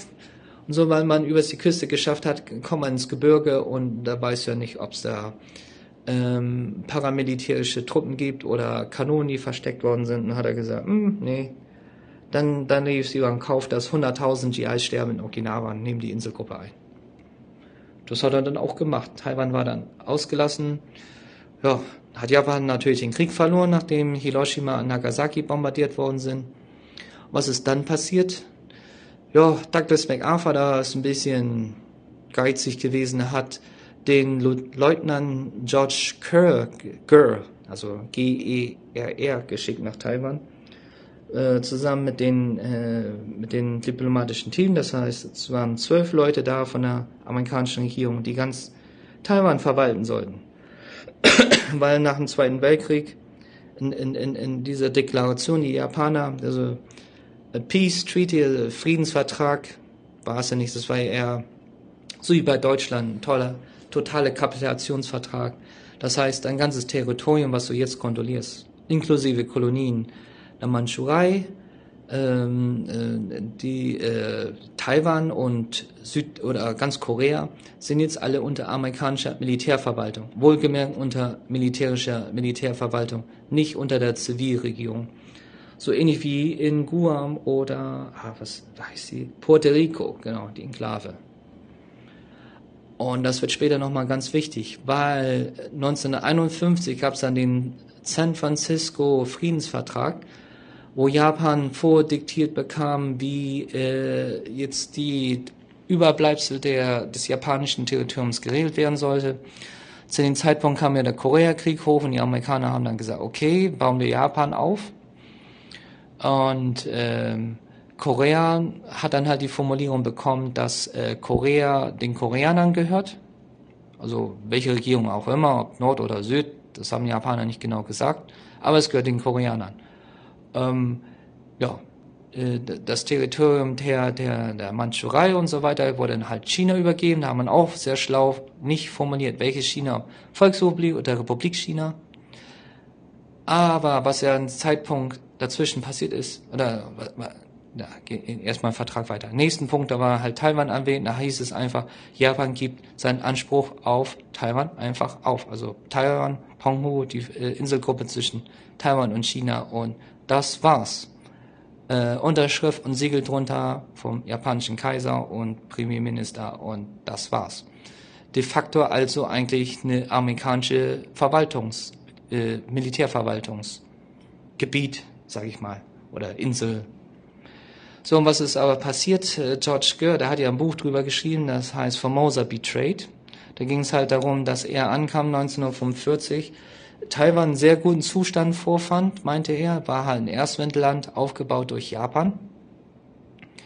Und äh, er, er wollte halt, dass äh, es integriert wird in die äh, amerikanische Verwaltung und unbedingt aufgebaut werden muss. Da bekam er auf einmal ein Telegramm von, von Douglas MacArthur, der gesagt hat, er solle äh, Taiwan übergeben an General Chen Yi, den Pro Provinzgouverneur. Ja, und was macht der Provinzgouverneur? Der, ähm, der hat halt, äh, ja, man muss sich ja vorstellen, äh, repräsentiert die Republik China, die war seit, weiß nicht, von 50 Jahre ununterbrochenen Krieg. Also äh, von der Gründung 1911, äh, ja, in Nanjing, also in der Nähe von Shanghai und dann äh, waren sie ununterbrochen in, in, in Bürgeraufständen, weil nur ein Prozent der Bevölkerung bekam irgendwas ab von der Republik China, hat ja nie ganz China kontrolliert. Dann gab es die Kommunisten, also unter Mao Zedong, die gegen ihn gekämpft haben. Japan hat äh, China angegriffen und die Republik China, die war richtig äh, am Zerfallen an allen Ecken und Enden und das ging ja sogar zu einem Zeitpunkt so weit, wo Chiang Kai-shek der die Zivilregierung einfach unter äh, einer Militärdiktatur übernommen hatte, ja, jedes, die, ganze demokratische Grundordnung der Verfassung der Republik China ausgesetzt hat und ja, geklaut hatte, was er konnte. Entschuldigung, muss ich aber so sagen. Also die haben einfach nur äh, die Reichen reicher gemacht und die Armen so richtig bettelarm und das ist der Hauptgrund, weswegen es die Kommunistische Partei in China gab. Und äh, das hat er gemacht unter seiner Partei, der Kuomintang. Kuoming, Kuo bedeutet Land, äh, Ming bedeutet Volk und Dang bedeutet Partei. Also eine nationalistische Volkspartei, so wie NSDAP, ohne Soziale, irgendwas zu machen. Und äh, ja, kann man sich ja vorstellen, wenn so ein Chen Yi dann nach Taiwan kommt, dass es nicht gut enden wird. Das war auch so ähm, die haben innerhalb von zwei Jahren die ganze Infrastruktur, was die Japaner aufgebaut haben, einfach rübergeschleppt nach China, wo es ja, auf dem Schwarzmarkt überwiegend verhehlt worden ist oder ja, weiß auch nicht. Also nichts Gutes, hat keinen wirtschaftlichen Ausschwung gebracht. Die Soldaten, die geschickt worden sind von der Republik China, die waren bitterarm, das heißt, sie haben sich an der Ver Bevölkerung vergriffen, haben Sachen geklaut, vergewaltigt, ge äh, Leuten das Essen gestohlen und so weiter. Und sie konnten ja nicht mit der Bevölkerung in Taiwan sprechen, weil die Leute in Taiwan, die sprachen entweder nur äh, Japanisch oder Taiwanisch und konnten kein Mandarin-Chinesisch sprechen. Wie sollten sie auch? Als die Republik China gegründet war, war ja Taiwan Teil von Japan. Hatte nichts zu tun. Ist ja nicht mal erwähnt in der Verfassung der Republik China. So, aber jetzt, jetzt, jetzt, jetzt haben wir aber den Kalten Krieg, der immer äh, heißer wird. Das heißt, die Sowjets ähm, versuchen die kommunistische Partei zu unterstützen. Douglas MacArthur kriegt äh, in den USA Wind davon und unterstützt die Kuomintang, die KMT-Partei unter Chiang Kai-shek und der faschistischen Militärdiktatur und schickt ein Telegramm an den Lieutenant äh, Gör und sagt, er soll es denen übergeben. Und er schreibt dann zurück, die brandschatzen hier, wüten hier, und das hat Douglas MacArthur komplett ignoriert, weil ihnen geht es darum, das große China gegen das kommunistische Bollwerk aufzubauen. Was für eine Fehlkalkulation. Ähm, wie geht's weiter? Ähm, ja, 1947 am 28. Februar, das ist so äh, nationaler Trauertag in Taiwan, äh, wurde eine Frau äh, festgenommen, weil sie angeblich illegal Zigaretten gehandelt hat und wurde von den ja, äh, Soldaten und Polizisten äh, misshandelt. Leute haben das mitbekommen, haben dann die, äh, die Soldaten gelyncht. Daraufhin hat äh, Chen Yi ein Telegramm geschickt nach Chiang Kai-shek und er hat wiederum ähm, Douglas MacArthur ein Telegramm geschickt, äh, dass es einen kommunistischen Aufstand in Taiwan gab. So, und ähm, ja, so doof wie Douglas MacArthur halt nun mal ist, hat er natürlich sofort alle Truppentransporter zur Verfügung gestellt, Waffen, äh, ja, was man eigentlich gut gegen die Zivilbevölkerung brauchen kann. Das hat damit geendet, dass 20.000 Zivilisten in Taiwan einfach umgebracht worden sind. Also die sind nicht so pingelig gewesen, weil diese Japanisch sprechen Dussels, die wollten mal eh loswerden und äh, ja, einfach mal draufknallen, ne? Umso mehr, umso besser. Und äh, die, die intellektuelle Elite, die die Japaner hinterlassen, Ingenieure, äh, ähm, Designer, Leute, die sich mit dem Stromnetz auskennen, Infrastrukturleute, die haben ja einmal zusammengeführt und bis zum fünften Grad, also typisch chinesisch, weil man tötet ja nicht nur den Täter, sondern alle Verwandten und Familienmitglieder bis zum fünften, sechsten Grad, alle samt umbringen. Also so ein bisschen wie Judenverfolgung, bloß halt gegen die eigene Bevölkerung. Ja, was eigentlich auch unter Adi. War ja auch die eigene Bevölkerung. Ja, und dann ähm, kann man sich ja vorstellen, in Taiwan gab es dann keine positive Stimmung mehr gegenüber der Republik China und auch der äh, Kuomintang-Partei oder KMT. Und dann hat man einfach ein Kriegsrecht eingeführt und so äh, wurde Taiwan auch regiert. Das heißt, die eigene Identität, die man unter Japan aufgebaut hat, die wurde halt immer unterdrückt. Ähm, also meine eigene Frau hat mir zum Beispiel erzählt, dass wenn sie Taiwanisch gesprochen hat in der Schule, ähm, von ihrer Lehrerin geschlagen worden ist und sich dann, ähm, nachdem sie geschlagen worden, also so blutiges Gesicht hatte, sich ähm, vielleicht eine halbe Woche hinstellen musste und äh, schreiben, ein Schild tragen musste, ich schäme mich dafür, dass ich Taiwanisch gesprochen habe. Ich bin keine Taiwanerin, ich bin Chinesin. So, und, und, und Chiang Kai-shek hat natürlich ordentlich Soldaten rübergebracht. 1,5 Millionen Menschen kamen davon, waren 900.000 oder fast eine Million äh, Soldaten und der Rest waren halt äh, all die reichen Leute, die sich zusammengekratzt haben, was sie kriegen konnten und China geplündert haben bis zum geht nicht mehr. Äh, die KMT ist ja bis heute die, eine der reichsten Parteien der Welt und hat so das, zum Beispiel das ganze Gold Chinas in Fort Knox in England untergebracht, wo die britische Regierung das herzenswillig äh, ja, eingelagert hat. Ja, und äh, ja, Chiang Kai-shek, der hatte immer die verrückten Pläne gehabt. Also äh, das ganze Kriegsrecht, das ging auf zwei Sachen hinaus. China muss wieder vereinigt werden und die chinesische Kultur und ah, eigentlich wie die kommunistische Partei auch, gleiche Propaganda mit seinem Nationalismus und Rassismus. Und äh, er hatte noch als Zusatzpunkt gehabt, dass Taiwans Unabhängigkeit unterdrückt werden muss, um jeden Preis. Das heißt, Identität, Sprache, muss um jeden Preis verhindert werden. Und äh, die Soldaten, die wurden halt so ausgebildet, dass sie äh, irgendwann mal nach China gehen sollten und das äh, Festland zurückzuerobern oder befreien, nannte er das, von den, von den äh, kommunistischen Rebellen. Und äh, ja, man muss sich auch vorstellen, äh, die Republik China war ja auch Mitgründerland der, der, der Vereinigten Nationen und saß auch im Sicherheitsrat und saß auch bis 1971 und hat immer die Volksrepublik schön rausgehalten. Ähm, das, das ging halt auch so weit, dass äh, da war ja die Kulturrevolution von Mao Zedong und äh, die Menschen waren am Verhungern und der Botschafter in der WHO, also Weltgesundheitsorganisation, hat gesagt, die Kommunisten lassen wir aushungern, lassen die alle sterben. Oh, boah, die WHO auch keine Nahrungsmittel schicken können, weil, ja, weil er hat das Veto eingelegt. So, warum hat sich das 1971 geändert? Auf einmal eine UN-Resolution. Da kamen jede Menge afrikanische Länder hinzu und ehemalige Kolonien, die aufgenommen worden sind in den Vereinten Nationen. Und die haben halt nicht eingesehen, dass die Republik China offiziell nur 0,2 Prozent seiner eigenen Landmasse kontrolliert. Also die vorgelagerten Inseln Jimen und Matsu und so. Damals noch war noch Hainan bis 1955 dabei und wurde auch verloren an die Kommunisten, weil die Soldaten einfach gesagt haben, pff, ich, ich, ich schmeiß hin, ich, ich wechsle die Seiten, ist so egal. Wer KMT draufsteht oder kommunistische Partei, Hauptsache, ich krieg mein Futter, ne? Fertig aus. Da gab es auch keine großen Gefechte oder so, wie alle behaupten.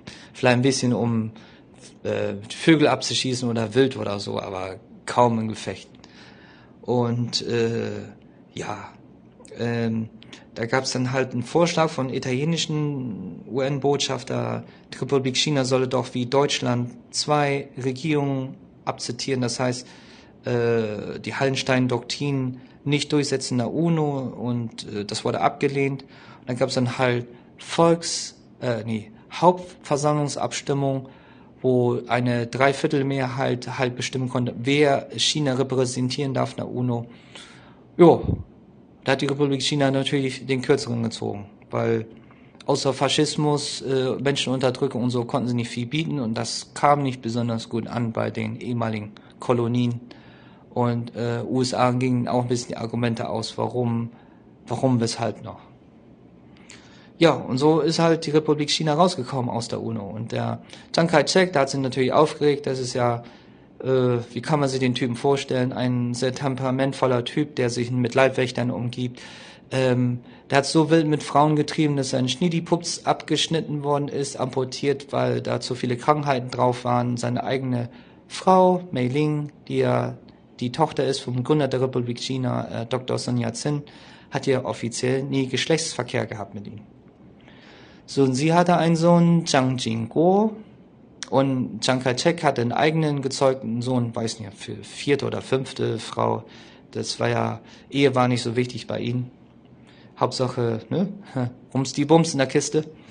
Ähm, ja, äh, der hieß Zhang Jingguo, der wurde übrigens ausgebildet von, äh, von, von ähm, der Wehrmacht. Der wurde sogar zum Leutnant in der Wehrmacht befördert, an der Artillerie äh, ja, hat aber keinerlei politisches Geschick und äh, ja, war der Lieblingssohn, aber Zhang Jingguo, der war mit einer Russin verheiratet, der ist ja mehrmals abgehauen, ne? So, der, der wollte sich absetzen nach Russland mit seiner Frau und dort Bauer werden.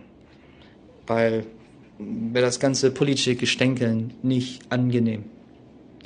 Ja, und, und, und er wurde aber halt äh, nach dem Fatis Tod äh, der neue Diktator oder Präsident und hat dann Wirtschaftsreform eingeleitet als Ersatz für fehlenden diplomatischen Status und Diplomatie. Und so ist der Wirtschaftsaufschwung entstanden in Taiwan, ähm, überwiegend über staatliche Firmen. Und seitdem haben auch äh, alle Länder der Welt äh, nennenswerten Wirtschaftsländer, also es gibt 68 Wirtschaftsvertretungen in Taiwan, die so Art, als Art Botschaft agieren. Aber sind natürlich sehr wirtschaftlich angesiedelt. Ja, und äh, wie geht's denn weiter? Ja, und, und, und Zhang, äh, Zhang Jingguo, äh, ja, der wollte eh abhauen nach, nach äh, sonst wohin, nach Russland. Es ging natürlich nicht mehr unter, unter Sowjetherrschaft. Seine russische Frau hat sich dann abgesetzt in New York, seine Mutter auch, und da ist er irgendwann mal gefolgt und hat dann so ein bisschen die demokratischen äh, Gegebenheiten in Taiwan eingeführt. Also die sogenannten äh, Dangwai, das bedeutet außerhalb der Partei, ähm, hat dann langsam demokratische Reformen zugelassen. Genau. Und äh, ja, so ist dann, äh, als er wiederum verstorben war, war, alle machen jetzt Witz drüber, weil er kam ja aus der Zhejiang-Provinz wie sein Vater und der damalige Präsident, der auch das erste Mal frei gewählt worden ist, Li Donghui, äh, Li Donghui, sein Name klingt so ein bisschen wie in der Zhejiang-Provinz der Dialekt äh, Li oder sowas. Das bedeutet, warte mal bitte. Dann, dann machen jetzt viele einen Witz drüber, ähm, dass er im Sterbebett lag und äh, er, er, als man gefragt hat, wer, wer soll der Nachfolger werden, hat er gesagt, Li, Li Donghui. Und dann haben die so verstanden, oh, der Bürgermeister von Taipei, okay, dann machen wir ihn zum Präsidenten. Ja, naja. Also Li Donghui ist wiederum einer der ähm, der Elite unter den Japanern, die es aber geschafft haben zu überleben in der Republik China. Ähm, er hat in den USA studiert, Agrarwirtschaft und ist ein schlaues Köpfchen. Ziemlich groß. Ich habe ihn mal getroffen, er ist zwei Köpfe größer als ich, so zwei Meter zehn war er gewesen. Ähm, hat ein super äh, strahlendes Lächeln, also äh, lächelt die ganze Zeit und hat so ein Mischmasch zwischen japanischer und äh, amerikanischer Mentalität, also sehr unchinesisch. Und ja, er war dann so, der Taiwan wieder taiwanisiert hat. Er hat dann die, die Dang Wai, also die außerhalb der Partei zugelassen, äh, dass sie normale Parteien wurden, äh, demokratische Reform, also das Kriegsrecht abgeschafft auch und äh, ja, so ist dann das heutige Taiwan entstanden. Und so in diesem Taiwan bin ich dann halt angekommen. Für mich natürlich äh, ich, ich habe nicht diesen Einstieg gehabt. Ich höre mal diese Geschichten von Ausländern, die ich hier treffe, oder Westland. Die haben irgendwie eine Mädel getroffen im Internet-Chat und sind dann wegen ihr hergekommen oder wollten einfach nur einen Sprachkurs machen. Bei mir war es so 2000, ähm, da hatte ich halt diese, diese, diese, diese äh, Pause wegen Chinesisch Neujahr. Das war ein ganzer Monat. Und ich hatte halt, bin halt rumgereist zwischen chinesischen Provinzen, was im Winter nicht viel Spaß macht, weil es so eisig kalt ist. Ähm, ja, und ich, meine Mutter hat mir erzählt, ich hätte einen Onkel, der in, in, in Taoyuan im Krankenhaus, Changenhong, äh, im Krankenhaus, das Privatkrankenhaus arbeitet. Als Therapeut, ob ich mal besuchen will, habe ich dann gemacht und wow, da war ich aber richtig platt, weil in China hat man mir erzählt, äh, Taiwan wäre eine abtrünnige Provinz und äh, eigentlich genauso wie China so ein bisschen weiß nicht, Partisanenkämpfer am Straßenrand, die irgendwie was in die Luft jagen oder sowas. So ein bisschen wie die Taliban in Afghanistan. War überhaupt nicht der Fall. Äh, und ja, so ich, ich war halt reingekommen. Ähm, da waren halt die Wahlen gewesen, das waren die zweiten Wahlen, die Li Donghui eingeführt hat. Und da war ja der Oppositionelle Shen Shui-bian gewählt worden, der von der DPP kam, der Demokratischen Fortschrittspartei. Und der ist ja sehr stark für Taiwans Unabhängigkeit und Selbstständigkeit. Er hat ja jede Rede auf Taiwanisch gehalten und wollte alles nur noch taiwanisieren. Weg von der Republik China. Und äh, da war ich so fasziniert, weil, boah, das ist so ein krasser Gegensatz zu China. Ich konnte auf einmal meine Meinung sagen, das Internet wurde nicht zensiert. Äh, äh, die Leute sind sehr offen, sie haben halt nicht diese, diese, diesen Nationalismus, weil sie außer diesen Werten wie Demokratie und Menschenrechte haben sie keine Gemeinsamkeit. Also natürlich Geld verdienen. Aber das sind so die drei Gemeinsamkeiten, die alle drei, äh, die, die, die, die Bevölkerung hat in Taiwan. Und äh, ja, ich war, ich war halt mit dem Einkauf äh, unterwegs aus Japan, wo ich mein Praktikum gemacht habe, also Firma TKR, das ist ein Zulieferant für Motorradersatzteile und äh, die hatten halt ihr Lieferantennetzwerk, äh, Carezzo-Netzwerk in Taiwan und Südkorea. Und so habe ich Taiwan das erste Mal kennengelernt. Ich habe Taiwan kaum gekannt. Ich glaube, ich habe einen Weltspiegel-Report gesehen, wo die Familienfirma gezeigt haben, wo sie Lautsprecher selber zusammenbauen. Und da habe ich halt so die Meinung gehabt, hm, ist bestimmt irgend so ein Drittweltland und äh, muss mir auf was gefasst machen. Und dann aber als ich schon in Japan war, die Sachen, die Samples, die ankamen, oh, die hatten eine hohe Meinung. Gute Qualität, guter Preis, schnell geliefert. Also immer positiv. Ich habe nie was Negatives gehört über Taiwan. Korea, da gab es einige Reibereien, weil Konkurrenzkampf schon so ein bisschen losging. Ähm, habe ich dann auch gemerkt, weil sie mit denen in Korea war. Die Koreaner, die waren eher drauf erpicht, wie ähm, ich, ich fresse jetzt die Scheiße, die mir auf den Teller ge geschissen hast aber irgendwann bin ich stark genug, um dich da, das, dir das wieder zurückzuwirken. Das war immer so äh, die Hassliebe-Einstellung. Und das war in Taiwan genau umgekehrt. Da war man froh, dass die Japaner äh, wieder da waren. Und äh, man, man, man sieht das aus taiwanischer Sicht immer nur das Positive und blendet das Negative so ein bisschen aus, weil so schlimm wie die Republik China kann keiner sein. Muss ich auch ehrlich sagen, ist auch so. Ähm, ja, und äh, das, das, das ist so der, der äh, Anreiz gewesen für mich auch, mich mehr mit Taiwan zu beschäftigen. Einmal, äh, was wirtschaftlich angeht, ein super Anreiz. Auf der anderen Seite war ich einfach frei zu fragen, äh, zu forschen. Taiwan hat ja nie eine Kulturrevolution hat, gehabt. Ich konnte also mehr über China in Taiwan erfahren durch die Leute, die von China nach Taiwan geflüchtet sind, als in China selber. Äh, und, und, und Taiwan ist auch so ein bisschen der Angelpunkt zwischen den anderen asiatischen Ländern. Taiwan hat ein kleines Militär, kann jemanden angreifen, von daher ähm, haben die asiatischen Länder immer so die Einstellung wie, ja, wegen China und Wirtschaftsbeziehungen mit China poskiere ich Taiwan politisch, aber alles was, alles andere, sei es Forschung, Entwicklung, äh, Mensch-zu-Mensch-Kontakten, wirtschaftliche Beziehungen, da bin ich einfach mal großzügiger zu Taiwan. Verlangen keine Einfuhrzölle oder wenn nur sehr wenig. Äh, gibt Taiwanern Reisefreiheit, das heißt, sie brauchen kein Visum. Und Japan war ja sehr früh vorgeproschen, gab Taiwanern sechs Monate äh, visumsfreie Einreise. Man durfte sogar Teilzeitarbeit annehmen, weil Japaner durch ihr äh, fehlende Bevölkerungswachstum mehr Arbeitskräfte brauchten. Und die Taiwaner nahmen das natürlich danken an und haben das die Australier irgendwann mal gesehen, haben das gleiche auch nachgemacht, nennen das jetzt Walking Holiday. Ähm, ja, und äh, ich bin dann Taiwan geblieben, habe dann nochmal nachstudiert auf Chinesisch, war ziemlich hart.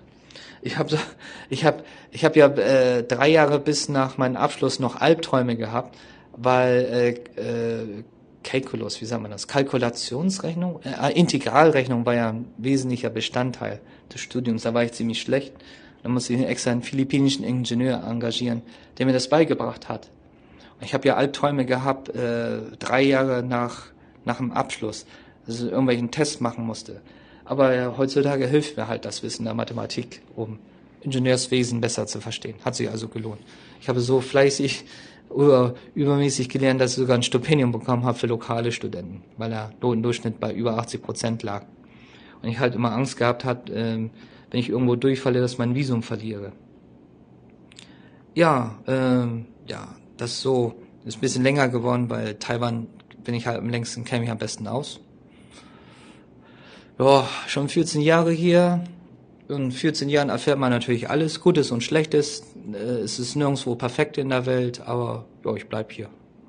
Versuche schon seit grauer Zeit die doppelte Staatsbürgerschaft zu bekommen, aber das Verwaltungsamt in Köln kommt nicht hinterher. 330 Euro einsacken für äh, Bearbeitung der Sta Beibehaltung der Staatsangehörigkeit. Und dann schickt mir die nette Dame von der Verwaltung eine E-Mail. Oh, Ihr Geld ist angekommen, wir nehmen Ihren Fall an im März 2022. Willkommen in Deutschland. Ja, und das Deutsche Institut hier in Taipei, das so eine Art Botschaft darstellen soll, hat einen grauenhaften Dienst und Service. Oh mein Gott. Äh, wenn meine Frau mich nicht drauf drängen würde, hätte ich längst die deutsche Staatsbürgerschaft ehrlich gesagt aufgegeben. Weil, mein Gott, das ist so viel Geld immer hier und da bezahlen, muss auch nur ein Euro sein, muss ein Konto in Deutschland sein. Ach, so viel Anforderungen. Mein Gott. Macht man den ganzen Scheiß mit und kriegt gar nichts, außer einen Verweis nächstes Jahr vielleicht oder übernächstes Jahr. Oh. Schießt das Ding in die Luft. Hat keinen Sinn. Einbotten. Weg ins Museum. Äh Gut, das war schon mal unsere Reise durch Taiwan und wir gehen wieder natürlich ein Stückchen weiter. Wir sind noch nicht durch durch Asien, denn es fehlt noch Japan. Da müssen wir auch noch durch. Ja, fangen wir mal an. So, der nächste im Verbund, das wäre, dann nehme ich jetzt mal Japan. Japan hat ja, ist ja relativ bekannt in Deutschland oder vermeintlich bekannt durch die vielen Marken natürlich, Sony, äh, Panasonic, Mitsubishi, Honda, was ja alles Familiennamen alles, äh, allesamt sind, aus ehemaligen Kriegskasten der Samurais. Ähm, ich ich, ich habe ja lange dort gelebt. Ähm, ja, äh, ich wollte unbedingt weg von Bremen.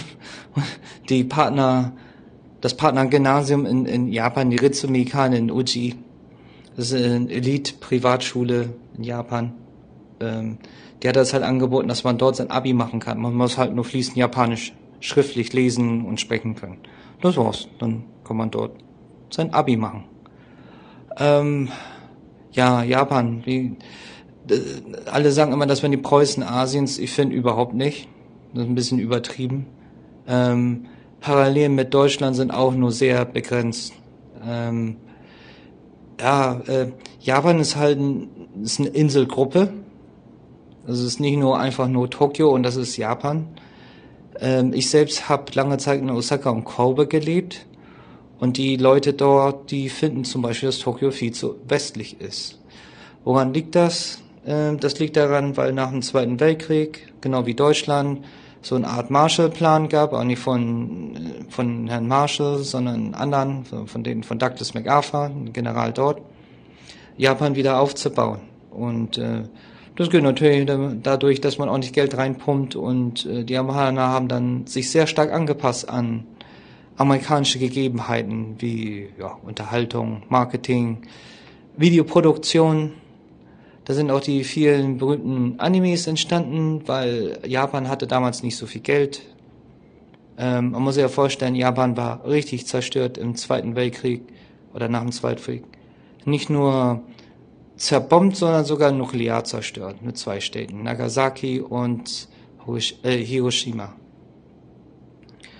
Ähm, ja, wie kann man sich Japan vorstellen? Ich habe Japan natürlich äh, sehr eng kennengelernt. Ich, äh, zu den Zeit, also ich habe an der Hochschule Bremen AWS studiert, angewandte Weltwirtschaftsrennsprachen, Schwerpunkt Japan.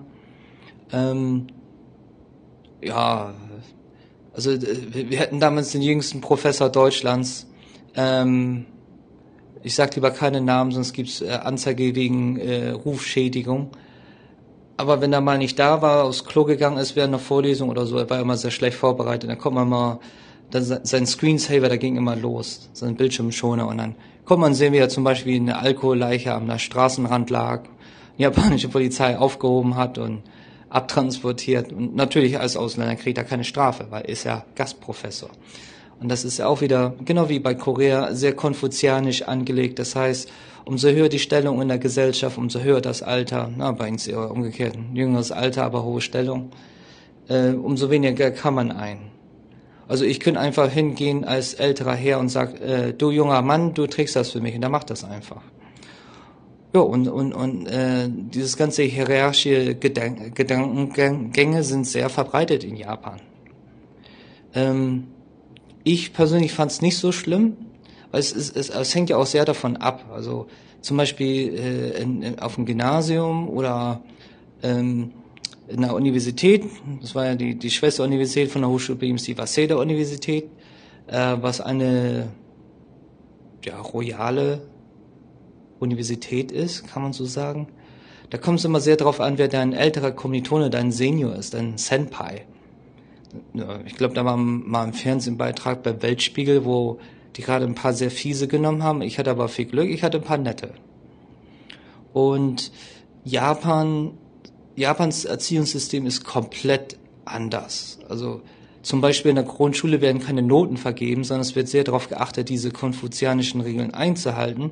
Und stattdessen Benehmen und äh, Geflogenheiten werden unterrichtet. Das heißt, von sehr jungem Alter an wird halt eingeprügelt, äh, muss sich so und so verhalten. Und natürlich, wie in ganz Asien, ähm, im, im, im Unterricht oder so wird nie frei gedacht. Äh, es wird, es kommt auch nicht darauf an, dass man irgendwie sich für was interessiert. Es geht ja nur darum, Zwischenprüfung, Endprüfung bestehen, zack, fertig, das war's. Ob es was für das richtige Leben bringt, sei mal dahingestellt, aber so ist das System halt. Halt amerikanisch, ne? Das ist auch nur Zwischen- und Endprüfung. Also Midterm and Final Exam. Das war's. Ähm, ja, also ich persönlich fand Japan ziemlich gut für mich, äh, weil ich habe ja viel Zeit in Firmen verbracht und es ist ja, also ist ja, ich habe ja auch äh, Ausbildung und Praktika in Bremen gemacht. Mh, hm, ja, Bremen ist wieder speziell, weil äh, jeder wird ausgebildet, kriegt natürlich keine Anstellung nachher rein, weil ja, ist halt Bremen, ne? Da arbeitet man noch mit Hammer und Sichel. Kann ihr mal googeln. Wirtschaftssenatorin ist von der Linken. Mein Gott, das hört irgendwie nie auf. Das äh, ist nicht gut, aber ist halt so. Ähm, ja, und, und, und, und ja, wie schon mal erwähnt, äh, Norddeutschland ist halt das Wort sehr wichtig, das Ehrenwort, äh, halt diese hanseatische Art. Ein Mann, ein Wort und dann äh, Spucke drauf. Und da halten sich alle dran. Und Japan ist halt, man muss sich ja vorstellen, der Name Firma Kaisha, bedeutet ja Gesellschaftsgruppe. Also wie, ich weiß nicht, kann man das nennen, Verein oder Verein oder Gruppenvereinigung oder ich weiß nicht, kann man sehr schwer übersetzen. Auch die chinesischen Schriftzeichen, die Kanji, die sind auch schwer zu übersetzen. Das heißt, äh, du bist Teil einer Gruppe. Also du bist nicht nur Angestellter, der sein Gehalt bezieht, sondern du beziehst das Gehalt, weil du als Teil der Gruppe überleben musst. Und das ist halt so ein super starkes, loyales Branding in, in, in Japan. Das heißt, äh, sagen wir, du bist angestellt bei, bei Honda, dann alles, was du zu Hause hast, ist auch von Honda. Du bist ein Teil dieser Gruppengemeinschaft, dieser Gruppendynamik. Und das hat mir in Japan halt sehr gefallen, weil, ja, ich kann ja nur für Bremen sprechen. Bremen ist zwar auch der Zusammenhalt so einigermaßen von, aber alle wissen ja, sobald das Praktikum oder die Ausbildung zu Ende ist, wirst du entsorgt. Dann kommst du sofort ins Hartz-IV-System äh, und hast eigentlich auch wenig Hoffnung, dass er irgendwas ändert, außer du ziehst weg. Ähm, ja, und äh, aber in Japan ist es wirklich so, wenn es der Firma schlecht geht, sind alle bereit in der Firma, weiß nicht, zehn Prozent weniger Gehalt zu beziehen und um diesen einen Mitarbeiter aufzufangen, weil du bist ja Teil der Gruppendynamik. Und Japan ähm, ist natürlich auch sehr äh, familien-clanmäßig bezogen. Das heißt, äh, ja, wer der CEO ist oder große Vorsitzende, der vererbt das natürlich weiter. Bevorzugt am erstgeborenen Sohn, wenn nicht, dann an, halt an die Tochter oder jemand, der nahe steht. Aber alles andere drumherum ähm, ist ganz locker. Ja, heißt, ich darf ja nur Praktikum machen. Ähm, aber äh, ich wurde ja nicht deswegen weniger wertgeschätzt, hatte ich so das Gefühl. Also ja, Tee kochen, äh, Boden putzen, ähm, fotokopieren, ähm, Archiv aufräumen, sortieren und so weiter, äh, Termine planen und so weiter. Also ein bisschen wie Sekretärin. Und also ja, Japaner sind ja immer sehr, sehr, sehr verschlossene Menschen. Deswegen in Deutschland finde ich immer lustig, wenn alle mal davon reden, Japan wäre das, oder in, in, Taiwan selber ja auch, da sagen immer, in Taiwan hat ja Japan den Spitznamen ähm, Empire des Pornos oder ja, Weltenreich der Pornoindustrie. Also wenn du in Japan bist, äh, die Japaner sind äußerst scheu, was äh, Mann-Frau-Beziehung angeht. Viel extremer als den Rest Asiens, weil ähm, ähnlich wie in Indien wird dein äh, zukünftiger, zukünftige vorgestellt von deinen Eltern. Oder ich habe das auch halt oft miterlebt, ähm, man, man geht ja auch wie in Korea aus in einer japanischen Firma und wenn dann also die, die, die Manager oder so, die Vorgesetzten, die vergreifen sie nicht an den weiblichen Mitarbeitern. Also sie verstehen sich halt als Familienmitglieder, führende Familienmitglieder. Und wenn sie zum Beispiel merken, hm, die Assistentin oder die Marketing-Spezialistin ist 23 Jahre alt, unverheiratet, fragen die immer, na, willst du nicht auch Familienglück haben? Soll ich den netten Mann finden? Und dann geben sie dann sogar wirklich Auszeit, um zum Beispiel, ich weiß nicht, den Arzt zu besuchen, den sie vermittelt haben. Also es ist nicht äh, super romantisch mit Abendessen, sondern wirklich einen Termin vergeben. Ähm, oh, ich kenne den Anwalt und dann wirklich das Geld bezahlen für eine Stunde äh, Anwaltsberatungsgebühr. Einfach aus dem Grund, weil sie sich verpflichtet fühlen, dass diese Mitarbeiterin glücklich ist. Also nicht irgendwie aufzwingen, ich habe äh, Neffen oder so und den muss ich jetzt unbedingt heiraten, äh, sondern eher aus der Motivation heraus, ich will, dass es allen Mitarbeitern gut und glücklich geht. So, und das äh, ja, im Vergleich zu westlichen Ländern wirkt sich natürlich unheimlich aus auf die äh, Arbeitsperformance. Ähm, ja, Arbeitsperformance äh, dahingehend, äh, man verbringt unheimlich viel Zeit im Büro. Ja, 12, 14, 16 Stunden vollkommen normal. Aber selbst als ich Praktikum gemacht habe in, in Deutschland als Speditionskaufmann, du bist getrimmt, acht Stunden wirklich stur gerade, musst du irgendwas machen, keine Pause dazwischen. Du darfst nur eine Pause machen, wenn irgendwas nicht verstanden hast und nachfragen musst. Sonst stures Arbeit wie eine Maschine, pausenlos. Und niemals, nie und nimmer deine Mitarbeiter mit Vornamen ansprechen. Das ist ja in Deutschland peu à peu. In, in, in, in, in Japan dauert es ein bisschen, bis das Eis bricht, aber man kommt gut miteinander klar, weil Ist ja Teil der Gesellschaft oder Gruppendynamik. Ähm, ja, das sind so Eindrücke, die ich von Japan habe. Ähm, ansonsten, Japan ist ja wie eine Insel, also ein bisschen auch wie Großbritannien, ein bisschen Verbot in der Sache. Das heißt, wenn man zum Beispiel Nachrichten guckt, also Japan hat eine Demokratie, aber die Japaner gucken ja nichts außerhalb, was Japan passiert. Das heißt, die ganzen Nachrichten sind eigentlich nur konzentriert auf Japan. Äh, ja, wie konzentriert? Weiß nicht. Junge, elf Jahre alt, hat vom Papa die Zigarette geklaut und raucht. Kommt sofort in den Abendnachrichten. Oh, der Junge hat geraucht und die Eltern haben nicht drauf aufgepasst. Bla bla bla. Das kommt, das wird jetzt die super Nachricht. So, so ganz penibel bei kleinen Sachen, aber wenn, weiß nicht, TEPCO, den, man, äh, kannst du mal bei Wikipedia reingucken, also der, äh, mit den Atomunfall in Fukushima und da, der, äh, der Nagano, der damalige Premierminister, die haben die über den Tisch gezogen, kann eine Information weitergegeben. Und da wollte, dass es äh, Untersuchungen gibt bei TEPCO und dann, da wurden ja auf seinen Arbeitslab Laptop oder Arbeitscomputer plötzlich äh, Kinderpornos gefunden und, und seinen Schreibtisch legt man ja als Premierminister natürlich unverschlossen in die, Schreibt äh, Schreibschublade Drogen und sonst was. Also der war schnell weg. Da. Und dann war ja Shinzo Abe eingesetzt von TEPCO und äh, TEPCO ist halt der staatliche Stromerzeuger, einer von zweien. Und ähm, der ist halt mehr in Tokio-Bereichen, und auch für Fukushima zuständig. Jo, dann ist man halt mal ein Premierminister verschwinden, ganz normal in Japan. Ähm, ähm, Japan sonst, also wie gesagt, für mich ist Japan noch sehr effizient. Nicht von der Regierung her, sondern wegen den Yakuzan. Ähm, zum Beispiel Kobe, das Kobe-Erdbeben oder Kyoto-Erdbeben von 1996. Da kannst du mal, kann jeder mal nachgoogeln. Ähm, die Regierung hat ja vollkommen versagt mit der Versorgung der Bevölkerung und das hat die Mafia übernommen, also die Yakuza, die haben sofort Wasser gebracht, Nahrungsmittel, Medikamente, Betten, Zelte aufgebaut. Und ich glaube, die, äh, wie, wie, nennt man das? Ähm, Self-Defense Forces, also Selbstverteidigungskräfte. Japan darf ja laut eigener Verfassung kein Verteidigungsministerium haben, hatte damals mit AFA verboten. Und äh, ja, die waren sehr schnell vor Ort. Das heißt, wenn du der Mafia Schutzgeld zahlst, ich nenne es, ich verbuße mal Service Charge, dann machen die das auch. Ah, da fällt mir eine lustige Geschichte an. Marco, ja, stimmt, von Jas. Also Jas ist ein Speditionsunternehmen aus Italien und die hatten Deutschen eingestellt, den ich in Korea getroffen habe.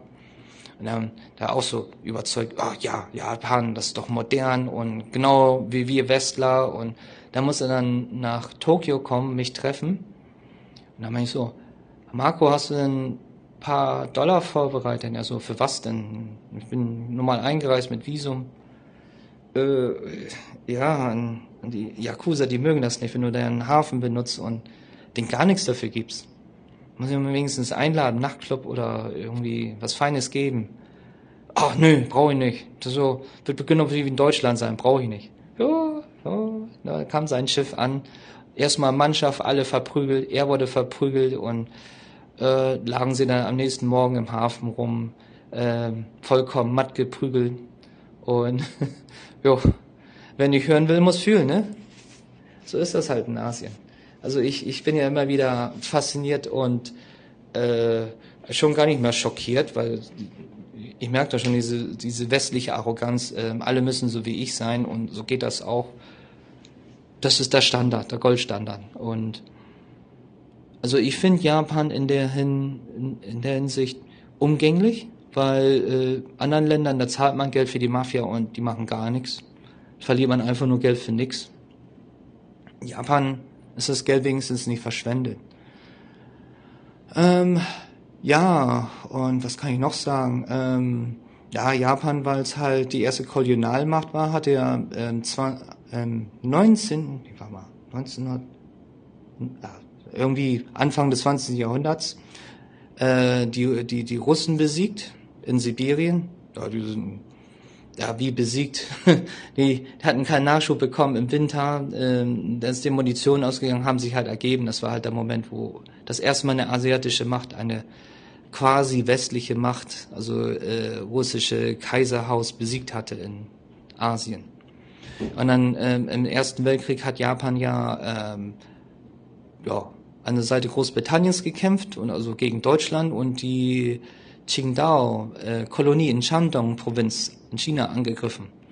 Dort das gleiche Spiel, also äh, da wurde gekämpft, bis bis den preußischen Soldaten, das waren ja nicht viel, ich glaube 110 oder so, die Munition ausging, haben sie sich ergeben.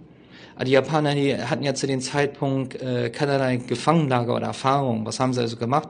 Haben die Soldaten genommen, die preußischen, und in Homestays Familien geschickt. Und äh, ja, und man hat denen halt gesagt, sie sollen die Soldaten behandeln wie äh, Pflegekinder. ja.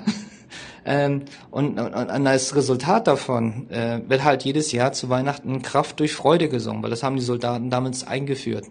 Ähm, also ja, man wusste ja nicht, was man mit dem machen sollte. Also hat man sich gegenseitig Lieder beigebracht und äh, Volksfeste gemacht und äh, ja, die deutsche Wurst, die wurde dadurch auch eingeführt in Japan.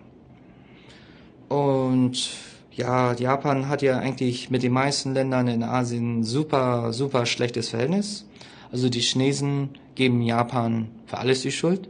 Die Koreaner kollektiv auch, weil ähm, ja, Japan hat ja im Zweiten Weltkrieg, hat Seiten wiederum gewechselt zu den Achselmächten, also zum, zum Özi mit den Schnauzbäzchen äh, und Mussolini äh, der Mussolini hat übrigens für alle faschistischen Kräfte in Asien die Uniform in, entworfen lassen. Von der, die italienischen faschistischen Uniformen und die Uniformen von den meisten Armeen in Asien sehen sich sehr, sehr ähnlich. Ähm, und äh, ja, und äh, von diesen 18 Mächten hat man nicht viel Gutes gelernt, außer ja, Kolonien müssen drangsaliert werden, ausgenutzt werden und die Mandschurei, die hat halt viele Bodenschätze und da haben die Japaner ordentlich, aber richtig ordentlich gewütet. Das Nanjing-Massaker ist ja, glaube ich, das bekannteste. Muss ich halt vorstellen, die japanischen Truppen, die sind so schnell angewachsen, es gab ja kein Geld für die. Das hat, da hat man halt gesagt, jo, äh, gehst du nach Korea oder, ach, Korea war ja schon eine Kolonie, da ging's nicht. Aber nach China und Brandschatz, vergewaltigst und machst sonst, was dir Spaß macht. Das ist dein Gehalt. Ja, und dementsprechend haben sie auch gewütet. Und äh, ja, Krieg ist niemals schön, aber schon lange her. Ähm, ist eine, ich muss aber auch sagen, äh, kommt je nach Land an. Also zum Beispiel Nordkorea ist ja richtig der Todfeind Japans, schießen ständig Raketen Richtung Japans. Das Schienennetz, die Wasserkraftwerke, das Stromnetz, das Aquaduktnetz, also Wasserversorgung, ist alles nur von den Japanern. Komplett nichts selbst gemacht. Selbst die Sowjets waren nicht fein genug, um da irgendwie zu helfen, als es denen auch finanziell einigermaßen ging. Und ich glaube, äh, als einzigste Alli wirkliche Alliierte in Asien hat äh, Japan eigentlich nur Taiwan und ja, ein bisschen Malaysia mit Singapur. Da gehe ich gleich mal später drauf ein, wieso, weshalb, warum. Ähm, ja, also ich habe immer noch gute Kontakte mit Japan und äh, für mich ist Japan halt wichtig, weil ähm, weil Japan hat äh, durch seine eigene Isolierung sich eigene Moralstandards aufgebaut. Alle kennen ja, weiß nicht, Bushido, Kriegskaste, bla bla bla, das nicht aber alles. Muss ich halt vorstellen, ähm, vor 500 Jahren waren ja viele adlige Frauen zu Hause, die haben ja halt die japanische Schriftsprache entwickelt, Hiragana, das sind so immer die kringeligen Worte und Katakana mit den Kanten. Hiragana ist für alles, was japanisch ist. Wenn man es auch aussprechen kann, weil nicht jeder kann die Schriftzeichen lesen und sprechen. Und Katakana ist für alles, was ausländisch ist. Und äh, ja, zum Beispiel Deutschland ist ja im, im, im, im japanischen Deutsche. Das hat damit zu tun, weil die einzigen, die Handel machen durften, als Japan sich selbst isoliert hat, also bis zur Meiji-Restauration, äh, waren die Holländer, also die, eigentlich auch nicht die Holländer, sondern was übrig blieb von der Vereinigten East Indian Company, das heißt die Vereinigte Ostindien Company da oder Firma, die, die die Niederlande eine Richtung oben getrieben hat und äh, alles, was mit Ausland zu tun hat, kam aus den holländischen Und wie heißt Deutschland im heutigen Deutschland? Und dann hat man halt das abgekürzt mit Deutsche. Und ja. Und ähm, ja, was kann ich noch zu Japan sagen? Ähm, andere Vorurteile, die man so sieht. Ähm, ja, Tokio ist echt eng besiedelt. Ähm, macht keinen Spaß dort zu leben. Also ich finde Tokio unheimlich stressig. Ich habe, als ich letztes dort war, ein Hotelzimmer im 42. Stock gebucht. Da war dann Ruhe. Aber mein Gott, bis zum, ich würde sagen, 18. Stock wäre Halligalli, weil es ist kein Platz in der Stadt. Das heißt, man macht die Werbereklamen und die Lautsprecher einfach auf die LKWs drauf und fährt damit durch die Stadt, um jeden zu nerven. Gleich mit zwei Monitoren in zwei Richtungen, weil es könnte ja einer vielleicht mal vom Bürogebäude runtergucken. Also mache ich einfach einen Bildschirm auf den LKW drauf und schall auch von LKW auf die Bürogebäude. Richtig schön, mega laut. Ähm, äh, Fun Fact, äh, Japan hat eine fallende Bevölkerung, aber gleichzeitig eine hohe Jugendarbeitslosigkeit. Und ja, viele Paradoxe, die man auf den ersten Blick nicht versteht. Ähm, ja, äh, warum äh, die Bevölkerung fällt. Also Regierung gibt ja viel Geld aus, damit die Männer mal flirten lernen. Können sie aber nicht. Ich glaube, das Problem liegt einfach daran, dass äh, ja ohne Eltern, ohne äh, dritte Person viele einfach nicht wissen, wie sie das andere Geschlecht auf beiden Seiten ansprechen können. Und das ist ja, in Japan sagt man ja nicht sowas wie ich liebe dich, sondern ich mag dich oder du bist ganz okay. Das ist schon das höchste Gefühle. Also zum Beispiel in einer japanischen Firma war, war das höchste der Gefühle, als ich äh, mal nicht da war, mit einem Einkauf nach Taiwan und Korea ging und zurückkam, da meinte irgendjemand mal, hm, der Tee hat nicht so gut geschmeckt, wie als er da war. Das ist für die Japaner ein Riesenkompliment, ein Riesenwert. Ja, und dann gibt's in Asien tatsächlich noch mehr. Und das kann man so ein bisschen zusammenfassen, weil das relativ kleine Bereiche sind. Ich weiß gar nicht, ob das immer alles Länder sind oder Regionen oder ich. Ich sag ja, ich kenne mich da auch nicht mit aus. Die Philippinen, das ist das, was ich davon noch am besten kenne. Und ähm, ja, das fasst Manuel uns hier auch einmal komplett zusammen und dann sind wir auch so ziemlich durch durch Asien. Aber das hören wir uns eben erstmal nochmal an. So, was mit den Rest Asiens? Ähm, also ich bin ja öfters rumgereist innerhalb Asiens. Ich muss sagen, Südostasien äh, ist in aller Munde. Ich finde es super kompliziert, wenn zu Nordostasien, wo ich lange gelebt habe. Äh, ja, wo können wir anfangen? Fangen wir mal gleich unten an. Philippinen. Philippinen ist für mich sehr wichtig, weil ich mache viel was im Bereich erneuerbare Energien im Wasser. Und die Philippinen haben sehr, sehr gute Ausbildungszentren für Matrosen und alles, was auf dem Schiff arbeitet. Super, so, so gut, so weit, das war's aber leider schon. Weil äh, die haben jetzt Präsidenten da gewählt, Duterte. Ja, der hat die Lizenz zum Töten gegeben, nicht für James Bond, sondern für alles, was eine Uniform trägt. Das heißt, ohne jede Anklage konnte ich einen Revolver nehmen, pum, knall den weg und muss mich nicht mal erklären, warum ich ihn weggeknallt habe. Und äh, ja, gab es noch ein bisschen Kritik von der EU und USA, wie äh, 3500 Zivilisten tot und äh, man weiß ja gar nicht genau, wer das überhaupt war. Frauen, Kinder, Männer, äh, Hauptsache Peng weg. Und mit der Pandemie ist das noch ganz schlimmer geworden. Das so, ja, ich höre nichts Positives von Südostasien. Man muss sich halt vorstellen, Südostasien, dann sind die Wirtschaften viel weiter zurück, also nicht Aufbauhilfe von da.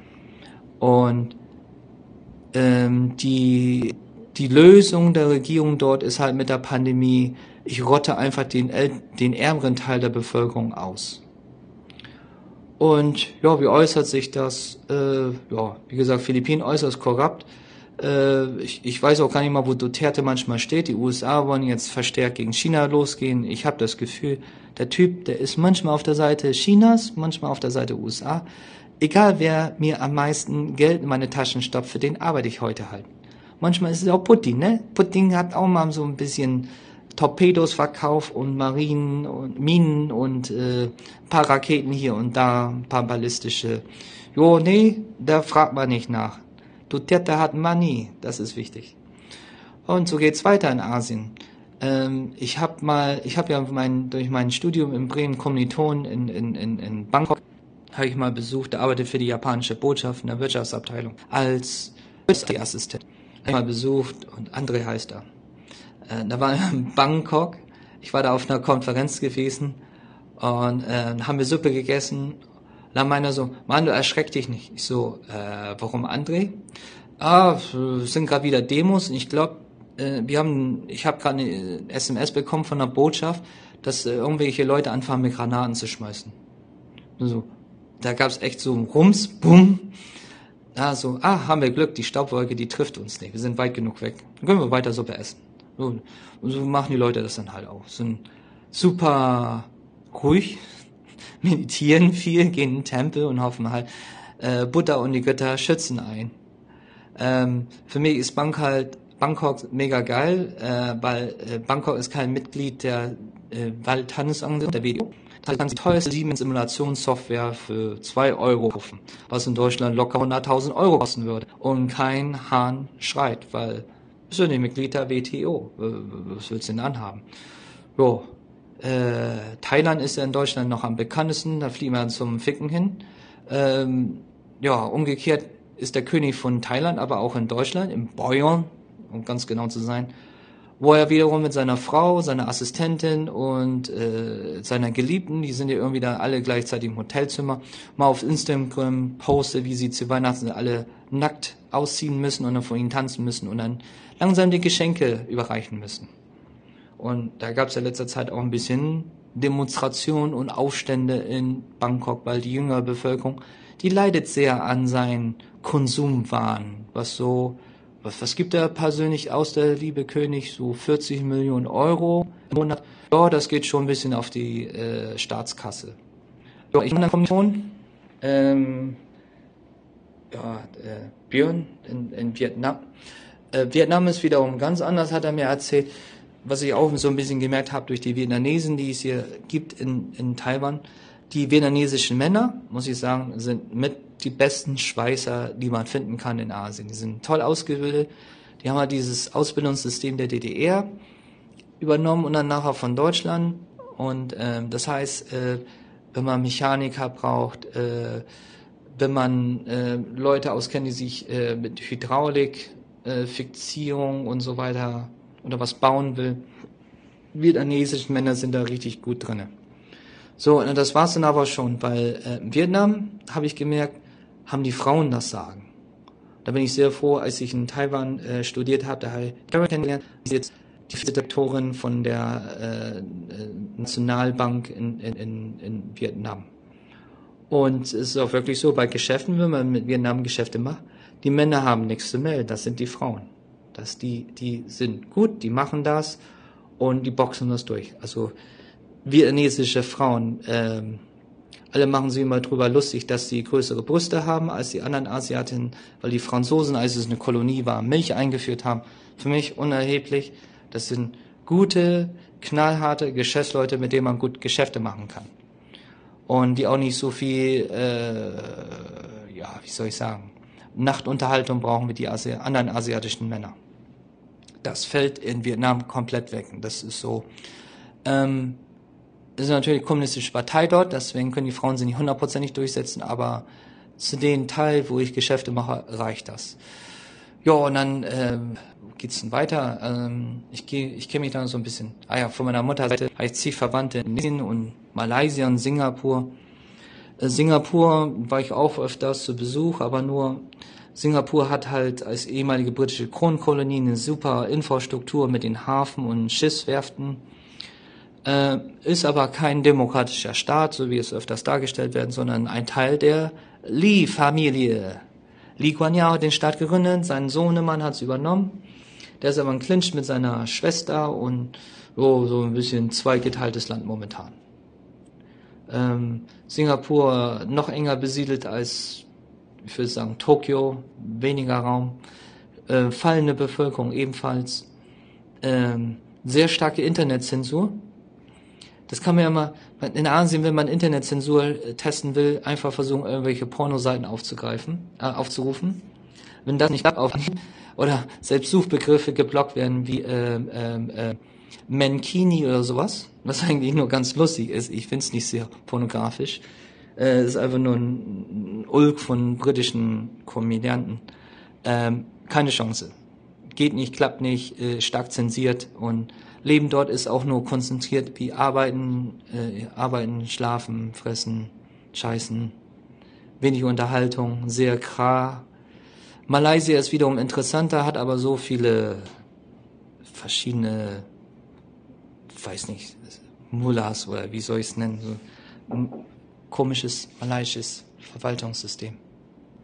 Und ja, so ganz Südostasien ist da so, äh, letztens war ja Myanmar oder Burma wieder im Gespräch. Ähm, äh, äh, äh, auch wieder so, alle sagen immer, sprechen so, als wäre es ein Land. Äh, ist es aber nicht. Ich habe Leute, die dort gearbeitet haben, die da, die haben ja erzählt, äh, erst nur vier Stunden Strom am Tag. Warum? Ja, weil das ganze Land ist eigentlich aufgeteilt in 17 Fraktionen. Wenn die eine Fraktion irgendwie die Militärtruppen besiegt, dann zerstören die das eine Kraftwerk, dann hat die Stadt keinen Strom mehr und so weiter. Ist ein riesen Kuddelmuddel. Und ja, weil es alles mal ehemalige Kolonien waren und als die Franzosen und Briten weggingen, haben sie halt, oh, unaufgeräumt sind sie weggegangen, sag ich mal so. Und äh, ich habe auch sehr viele Kontakte mit Indien. Indien, äh, ja, ist noch komplizierter. Man muss ja, alle haben immer einen Eindruck, Indien, das ist so äh, Mumbai da oben und subtropisch und heiß und ähm, also ich kenne ja Indien überwiegend nur von Software- und Ingenieursfirmen, die sind ziemlich gut, vor allem was Finanzverwaltung angeht, sehr viel Respekt, aber haben sehr kompliziertes Kassensystem. Die einzelnen Provinzen untereinander sind sie überhaupt nicht koscher. Es wird ja zum Beispiel, ähm, ah, was kann ich mal erzählen? Ich habe mal einen Fall gehabt, da wollte ein Lieferant von mir, dass ich ihn ähm, Nahrungsmittel schicke, Enzyme, also so, so, so alt Pflaum, um, um Gesundheit aufzubessern. Seine Provinz äh, hatte irgendwie ein Abkommen mit Taiwan, dass sie es einführen konnten, aber er konnte es nicht mitbringen in die nächste Provinz, weil sie davon Zoll wollten. Dann habe ich gesagt, Ida, wie, wie, wie kann das so kompliziert sein? Das ist so ein Land oder so. Ja, was, ja, so, was meinst du, warum willst du Zollbeamter werden, um deine eigenen Taschen voll zu stopfen? Ist ja korrupt bis zum geht nicht mehr. Da haben wir auch diesen Hindi-Premierminister, der will um den Krieg mit China anfangen. Da kümmern sich überhaupt nicht um die internen Probleme, immer nur jeden Tag China, China, China ja, Indonesien, äh, wo ich ja viele Verwandte habe, super kompliziert, äh, über 200 Regionalsprachen, 20.000 verschiedene Inseln und keiner weiß eigentlich genau, wer irgendwie was kontrolliert. Und, weiß ich, loser Verbund von irgendwas. Ähm, jo, kannst du Leute auch kaufen für einen Apfel und ein Ei. Und dann gibt's wieder Superreiche, das ist die chinesische Minderheit, die wird dann wiederum gelyncht. Und dann, äh, dann gibt's Leute, wie Al-Qaida und IS, Islamischer Staat, die haben wieder ihre Fans und, und ist das größte muslimische Land. Äh, Philippinen übrigens das größte katholische Land in Asien. Und ja, kunterbunt durcheinander. Ich war mal auf Geschäftsreisen in, in, in, in Stans gewesen, Kasachstan, Usbekistan. Mein Gott, ist das schwer, ein Visum für die zu kriegen und da auch. Äh, ja, also Sowjetreich zusammen viel. Pff, die Rote Armee hat einfach alles dagelassen. Alle Kalaschnikows, äh, Hubschrauber, Atomraketen, ähm, ähm, Handgranaten, so quet in den einzelnen Stans herum und jeder kann mal reingrabbeln, Oligarch werden und irgendwelche Bodenschätze verkaufen. Das ist ja auch, ja, das ist ein Kuddelmuddel, du, das, das kannst du gar nicht vorstellen. Das ist, äh, man lebt da in Deutschland und in der EU und alles ist schön verwaltet und äh, bürokratisch, ist anstrengend wegen den ganzen Blablablub, aber ist nicht so wie in Asien. Aber wie gesagt, mein, mein Wissen ist begrenzt und äh, ich, ich, ich weiß, es ist immer nicht schön, wenn man so abrupt endet. Es lässt sich nicht ändern. Ähm, Glaubt es mir bitte, das ist nur der Satz, der noch zu Ende gesprochen wird. Es fehlt höchstens, keine Ahnung, zwei, drei, vier Sekunden oder sowas. Mehr kann das eigentlich nicht sein. Ähm, das war, wie gesagt, bei Marco auch schon. Da habt ihr es nicht so rausgehört, weil ich da geschnitten habe. Ich habe hier keine Lust, ähm, wenn das so lange Audiobeiträge sind, da zu schneiden. Das dauert ewig, bis das fertig ist, bis das geschnitten ist. Äh, deswegen erspare ich mir das hier einfach und sage euch einfach, glaubt's mir, es fehlt euch nicht wirklich ganz viele Informationen. Das ist nur, dass der Satz immer zu Ende gesprochen wird. Das fehlt hier. Das scheint bei Androiden irgendwie ein Problem zu sein, wenn ich mal wieder einen Ping-Pong-Partner habe, wo mir das auffällt, werde ich dem einfach sagen, bitte lass die Aufnahme paar Sekunden noch laufen, auch wenn du nichts mehr zu sagen hast. Dann kann man das vielleicht ganz gut in den Griff bekommen. Wenn ihr äh, mit mir mal ein Ping-Pong-Gespräch machen möchtet und habt ein Android-Gerät, ähm, denkt mal bitte auch mit daran, dass ihr einfach, wenn ihr fertig seid, was zu sagen, einfach nochmal so drei oder vier Sekunden hinten dran länger laufen lasst, damit ich das hier wirklich so fertig mit in die Sendung rein importieren kann. Wir sind aber jetzt durch. Das war Thema Asien. Manuel hat uns einmal ein bisschen mitgenommen durch sein Leben der letzten Jahre in Asien und hat uns so ein bisschen das Ganze natürlich aus seiner Perspektive erzählt. Ich hoffe, es hat euch trotzdem gefallen, auch wenn hier und da ein paar Audioaussetzer sind und wenn äh, die Audiobeiträge abrupt enden und wenn das Ganze vielleicht auch ein bisschen hin und her und durcheinander ist. Ähm, ich glaube trotzdem, dass hier eine Menge Informationen drin steckten, die zumindest ich nicht wusste, ihr vielleicht auch nicht und die man seinem eigenen Kenntnisbereich nochmal ein bisschen hinzufügen kann. Ich fand es interessant, ihr vielleicht auch. Das weiß ich nicht. Und wenn nicht, dann wartet einfach ab. Die nächste Irgendwas-Erfolge kommt bestimmt. Bis dahin bedanke ich mich schon mal an der Stelle ganz herzlich bei Manuel. Wir wollen noch ein bisschen was zusammen machen. Und äh, dann schauen wir mal, ob da für den Irgendwas auch noch was dabei abfällt. Und wir hören uns ansonsten im Irgendwasser wieder. Recht bald. Bis dahin. Macht's gut. Tschüss, sagt euer König Kort.